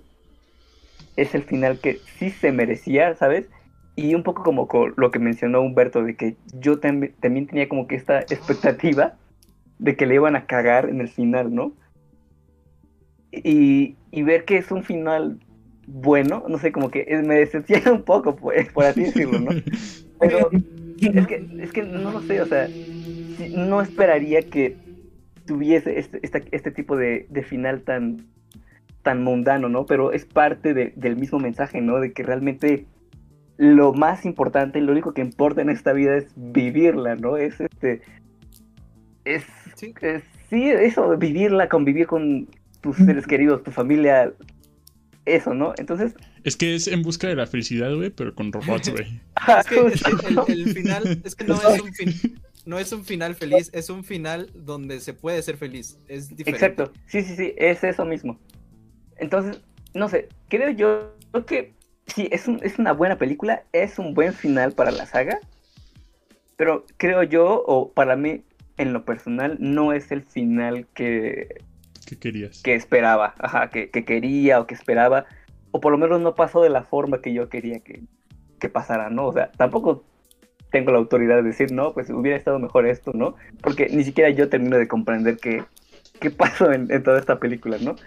Todavía tengo esta duda existencial de quién diablos es Mari, o sea, no nos explicaron nunca su trasfondo ni nada, y yo todavía tengo esta teoría de que, no sé, es la mamá de Azuka o algo así, porque, no sé, o sea, vemos que está en los, en los recuerdos de, de Gendo, ¿no? Vemos que está en la foto que le muestra eh, el, este, el viejito, ya se olvidó su nombre, este, Fuyutsuki. Fuyutsuki. Fuy- Fuyutsuki, ajá. O sea, y, y el cómo se dirige la misma Maria Fuyutsuki, ¿no? Que le dice sensei. Entonces, claramente eh, está relacionada con Gendo y con Yugi, ¿no? Obviamente fueron, no sé, compañeros de clase o algo así, porque la misma Mari también se refiere a Gendo como Ikari-kun, ¿no? Kun, recordemos que es como este honorífico que se le da a, a los menores, no sé, como a alguien que es menor de edad que tú, o que, digamos, tienes esta esencia de que son es- contemporáneos, ¿no? Técnicamente, aunque con que sean contemporáneos se puede usar eso. Exacto, también, más o menos, ¿no? Creo yo que es un poquito más aplicable a, a que te refieres a un niño pequeño o algo así. No sé, creo yo, o por lo menos eso es lo que entiendo. Entonces, no sé, siento yo que sí está ahí como medio torcido de que tengo mi teoría de que a lo mejor ella fue la primera piloto de Eva y que contrajo por ende la maldición y que por eso no envejece, pero entonces en este final ella debería ser muchísimo mayor que que Sí, Shinji bueno, y que todos los Lo- demás. Lo, que les decía, como que hay cosas que todavía Ajá. hace falta un análisis. Justo, profundo es todo que eso, no se puede pero- hacer en dos días. Sí, Sí, pero es No que te das cuenta, incluso cuando Misato pasaron 15 años, se sigue viendo igual de. sí, de se sigue viendo igual. Bueno, siempre ha sido una ella podría tener la misma. Igual de Best Girl. Este, eh, pero sí, o sea, también creo que es parte de dejar ir la saga. Sí. Porque como ya lo mencioné en The End of Evangelion, eh, la saga te da lo que quieres y te importa la historia, pero al final la saga lo que te trata de decir es el mensaje del autor, ¿no? El mensaje de llévate estos aprendizajes a tu vida y Ujú. Sí, sí, sí. eh, digamos que de cierta manera todavía tienes un ancla en, en, en la historia y tal vez por eso no te gusta el final, porque te está dejando ir, te, está, te está diciendo ya, son, son caricaturas, mijo. Sí, sí, sí, Entonces, eso. por, por eso, Estaría bien ver que si hubiera acabado, güey. Así como el Shinji de repente voltea. ¡Qué perro, puto! Sigues aquí, hijo de tu puta madre. ya acabó. Déjame. sí, entonces pues sí. Sí, sí, sí. Sí, pues eso, es, es, es un buen final. Pero a mí en lo personal no me termina de llenar eso. No es que no me haya gustado, no me termina de llenar. Pero sí, concuerdo con todo lo que han dicho. Es un buen final. Es el final que la serie se merece. Sí, Eh, fíjate que ya, ¿qué más decir? ahor- ahorita que mencionas un poquito, perdón por interrumpir. Está bien. Este, eh, ahorita que mencionas lo de que te deja así como eh, con lo de María, así como quién es realmente. eh, igual es así como de el autor quizás así como realmente importa ya que una vez una vez que, sí, sí. que ya terminó de esta manera entonces eh, lo- yo me quedo con eso así así de Sí, justo, no es que es parte del final, ¿no? El final es eso de, o sea, realmente no importa, o sea, lo único que importa es vivir la vida. soy un Voy a reír, voy a cantar, vivir mi vida, la la la la. Sí. Eh, sí, bueno, sí, entonces pues sí, también supongo que viene de que te gusta entenderlo todo y Evangelion es más bien no solo veas las películas, sino que analízalas así al detalle y básicamente hazte un, un diario de anotarte todo para que te, te acuerdes, y qué hueva pero sí, pero también te digo como pues hasta cierto punto tienes que entender que el autor también lo que quiere es que te lleves lo que aprendas, ¿no? Es como eh, como que el- la obra es la excusa para darte el mensaje de vida. Y Sí, sí, sí. lo que más importa es que te lo lleves, ¿no? No tanto la obra, que sí, si te gusta, obviamente tiene para darte y más, ¿no? Tiene todo lo que quieras. Pero, pues no creo que porque no te explique todo, no haya dado un final que de verdad se mereciera. Sí, además es parte de la esencia del mismo Evangelio, ¿no? Nunca te explica nada, entonces Sí. no, no es como que esperar a una explicación. saludos a ti RM hace un montón que no se pasaba por acá que traza esto. Es que estás en Después Japón para que sea de, de temprano allá. Sí, así a, a las 2 de la mañana Para que sea una hora decente allá, ¿dónde estás? Eh, bueno, sí, y eh, ¿quién más? Eh, no sé, autorizo Fernando, ¿quién, quién quiera hablar? Eh, pues voy yo. Bueno, yo creo que es un final que sobre todo se cumple con expectativas de todo tipo. deja de ver, pues, precisamente un poco como decía Itos, deja de ver a, a quien aún quiere continuidad, a quien de alguna manera, pues, pues, a veces nos aferra, a veces estamos en estos procesos de negación cuando estas cosas acaban, porque no queremos que terminen. Y esto marca un fin de alguna manera y todo fin, todo fin va de la mano con, con la discontinuidad de las cosas. Y creo que es hasta un mensaje que está de alguna manera en este, pues, pues en esta película al final, como, como al darle continuidad a algunas cosas tal vez abandonas otras, pero lo importante es que el camino continúa y el único que te acompaña eres tú, con todo lo que puedas acarrear o no, o con quien puedas seguirte o no. Entonces, eh, yo creo que es, está muy bien, más allá de más allá del fanservice a- a- del fanservice a- a grosero que, que hubo. Y más allá de eso, en, en realidad en- nos encontramos con una, con una película bastante buena. Yo aún la estoy procesando, debo decir que la vi hace unas horas y Sí, ya, Sí. ya también me escucho con sueño, pues vean qué hora es. Entonces, ah, lo que lo que más con lo que más me quedo es eso, que creo que es el mensaje que Evangelion desde una lectura pues no, no superficial, pero tampoco más profunda ni sesuda. Creo que siempre creo que siempre mostró desde la serie hasta esta película. Eh, el día que te aceptes tú mismo, el día que pues el día que estés como tomando rumbo y decisión y, y seas como autónomo contigo mismo, eh, no solo te aplaude hasta un pingüino, sino que también, sino que también puede que estés tomando un rumbo en una estación de tren y hasta te, te saluden por detrás. Eh, pero no lo sé, no lo sé. La, la cuestión es esa, que uno si se acepta, si se acepta tal cual como es, o y toma el rumbo a sí mismo de su propio, del propio destino que este, que es del cual somos responsables al tener el compromiso de la vida. Ah, pues nos hacemos acreedores a sus ventajas y desventajas y eh, eso, eso no es ni bueno ni malo, sino que eso se llama vivir.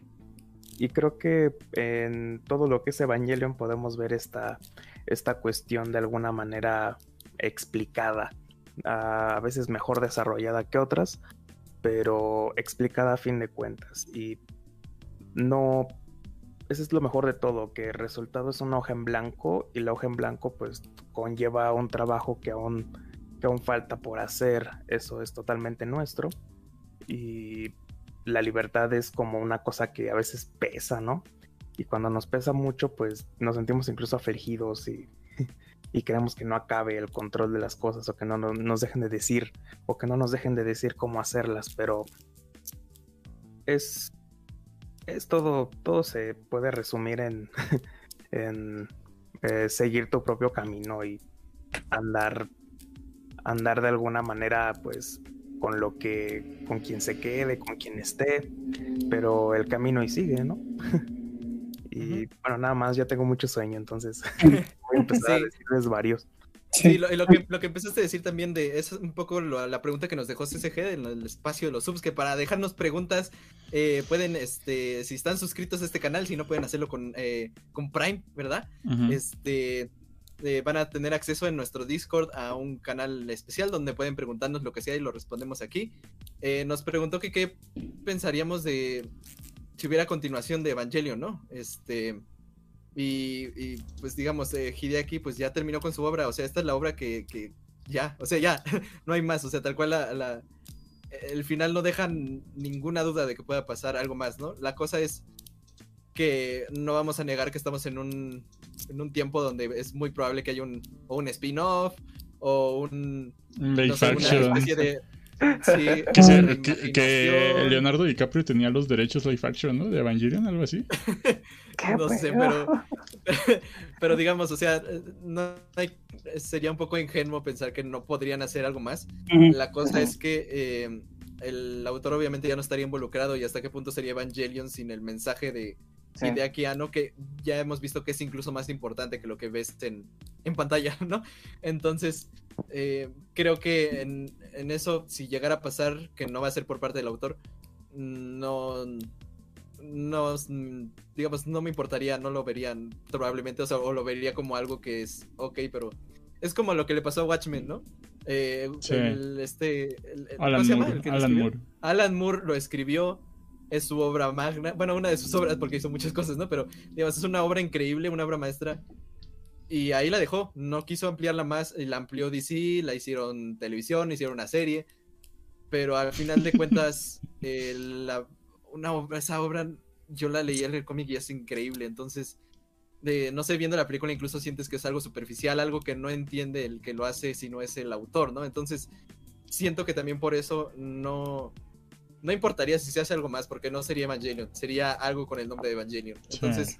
creo que por eso mismo, por eso mismo es lo que le decía a Itos, ¿no? Hay que aprender a dejarlo ir, ¿no? Y que ya pasó eh, antes con Gunbuster, por cierto, que Gunbuster 2 ya no estuvo ahí Hideakiano.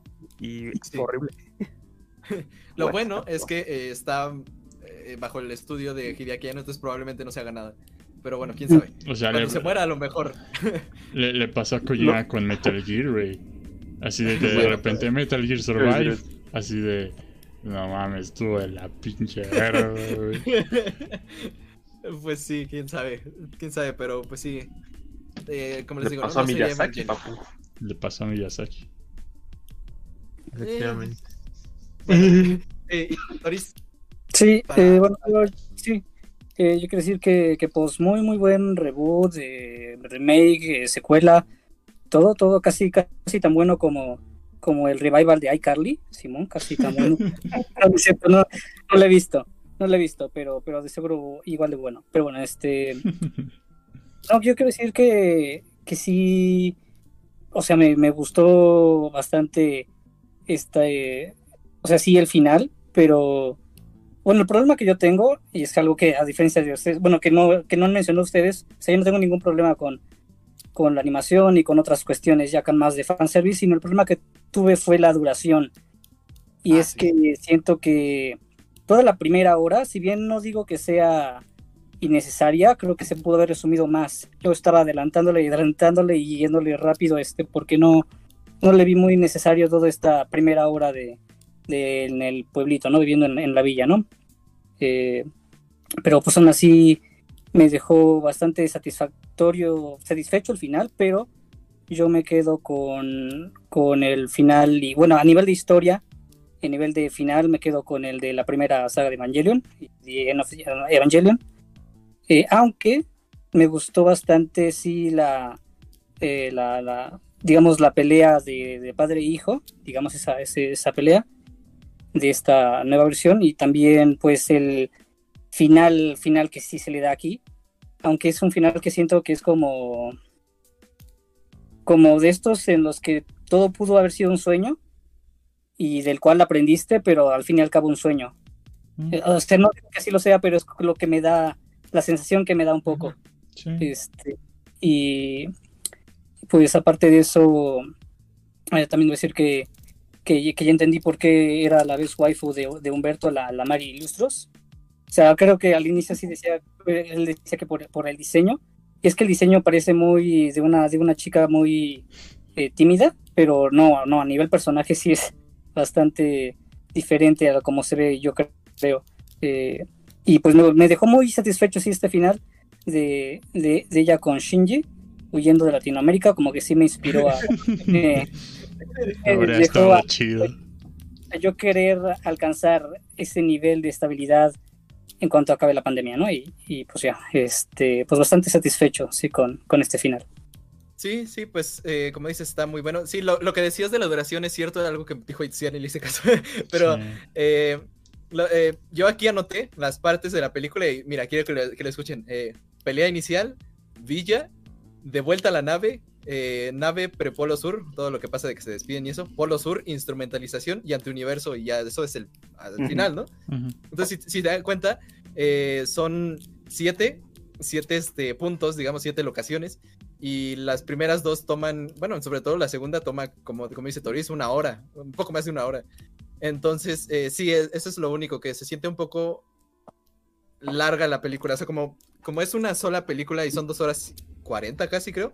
Eh, sí se siente así como de, ay, no mames, tengo que ver todo esto. Eh, siento que tiene eh, sentido que nos muestren lo que le pasa a Yanami, pero tal vez sí fue mucho, así como mucho rato de, ah, es que ahora voy a, a- a plantar, ay, es que ahora el bebé, ay, es que ahora voy a aprender a leer. Es como, sí, pero hazte un montaje, no me enseñes como... Es que lo, lo que pasa en esta, en esta secuencia es que te enseña como día por día, ¿no? No te Mm. hace un, un resumen, sino que te dice, este día pasó esto, este día pasó esto, este, así, ¿no? Siento Sí. que eso lo alarga. Y, y ya sí, cierto, es un poquito. A mí no me molestó tanto, pero sí es como. Se, se te alarga demasiado la película, ¿no? Es como. ah, Al final es como. Dura dos horas cuarenta. Yo pero lo, yo, como lo, este episodio. yo lo resentí más porque nos echamos todo ayer. Entonces ya era así como, güey, llevamos ocho horas aquí sentados viendo Evangelion. Ya, ahorita llegamos. Eh, pero bueno, este. Sí, eh, eso es lo único. Pero sí, como dice Toris, me. me hasta cierto punto. Eh, sí es. El, el nombre te cobra todo el sentido del mundo de que es rebuild. O sea, literal es lo mismo que Evangelion, nada más te lo trata de otra manera. Y nada más al final te lo hace muchísimo más significativo, ¿no? Pero si se dan cuenta, pues es lo mismo, ¿no? Este. Sí. Shinji llega al final, eh, reconstruye la realidad y te da un mundo donde hay posibilidad de que todo salga bien, que es The End of Evangelion. Nada más que ahí te lo dejan muy abstracto, ¿no? Muy de estamos en el punto donde se va a reiniciar la humanidad, ¿no? Eh, entonces aquí ya tal cual te da la solución de que terminan en la vida real, terminan en un mundo donde puede eh, las cosas pueden salir bien, como ya dije, pero no, necesariamente es que sea feliz, sino que puede ser feliz. Y sí, como dice Toris, es un, un final que te invita mucho a, eh, pues no sé, como a, como enfrentar la vida, eh, aprender como lo hace Shinji y también dejar a un lado todo lo que, de, de cierta manera tu pasado, pero todo lo que tú creías que eras, todo lo que, lo que te ataba, digamos, y te, te limitaba y finalmente ver hacia, hacia la vida que es como te lo muestra el final. Es un, es un mundo de incertidumbre, pero un mundo donde no necesariamente tiene que ser malo y un mundo donde si tú vas con, eh, no digamos como positivo, así como vacío, sino más bien como sabiendo de lo que eres capaz y lo que puedes hacer sin temor a, a, lo que haya pasado, eh, creo que es un, un gran final porque te enseña que la vida es... eh, no es un problema irreversible, sino un problema a resolver y, pues importa mucho, ¿no? Lo que, eh, lo que tú hagas con ella, ¿no? Entonces, ¿por qué no hacer lo mejor para ti? ¿Por qué no mereces ser, tener la mejor vida posible, ¿no? Y creo que eso es el mensaje que te deja. Y pues así como, como, el, como el final de Evangelion, creo que también terminamos aquí, que eh, terminaron los monstruos, terminaron, ter- terminaron las peleas, terminaron los robots, eh, ahora sigue la vida real y sigue enfrentarla y lo más importante es lo que aprendas para poder seguir, ¿no? Entonces, creo que me, gusta mucho eso, ¿no? Que te dé, de cierta manera, te dé una herramienta para seguir avanzando y que a partir de ahí, como, dice Toris, puedas tú tener la voluntad de querer hacer algo con tu vida, algo que sea mejor y algo que te, eh, te dé la oportunidad de ser feliz, porque como les digo, te, lo más importante es que creas que lo mereces, no tanto eh, lo que te haya pasado, lo que te vaya a pasar, sino que enfrentes la vida como sabiendo que tú mereces ser feliz y dejando de atarte por el pasado, por lo que hayas hecho, por tus errores, por todo eso. Entonces, pues espero que les haya gustado este corto episodio, ¿verdad? Súper resumen así, este, dos párrafos por película, ¿no? Y aunque Pero no bueno. lo crean, no es el más largo. No, espero que les haya gustado. Eh, al final, pues sí fue bastante extenso. Y siento que eh, profundizar un poco más en las teorías tal vez sería ya más para gente de nicho, porque creo que esto cubre suficiente como para que digas, estuvo chido. Eh, entonces no sé si haría otro episodio, tal vez, pero quién sabe. Pero bueno, este, espero que les haya gustado. Eh, me gustó mucho Evangelion. Me gustó mucho la saga. Me gusta mucho hablar de ella porque creo que es algo que de lo que puedes ap- aprender cosas que te cambian la vida. Tal vez no que te cambie la vida esta película, así como de, oh, este, ahora soy una nueva persona, sino que te da cosas que te pueden cambiar la vida y creo que es muy bueno hablar de ellas. Así que pues espero que les haya gustado este episodio. Nos vemos la siguiente semana y vamos a estar en vivo tal vez el entre semana, sobre todo el Humberto y yo, yo el miércoles.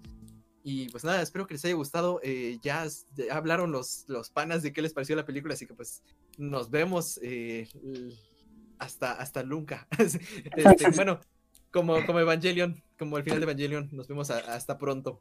Y, y- y nos vemos en el otro lado. Así que pues nada, Buenos días, buenas noches, gracias, adiós. no podría haberlo terminado mejor. Adiós. Adiós.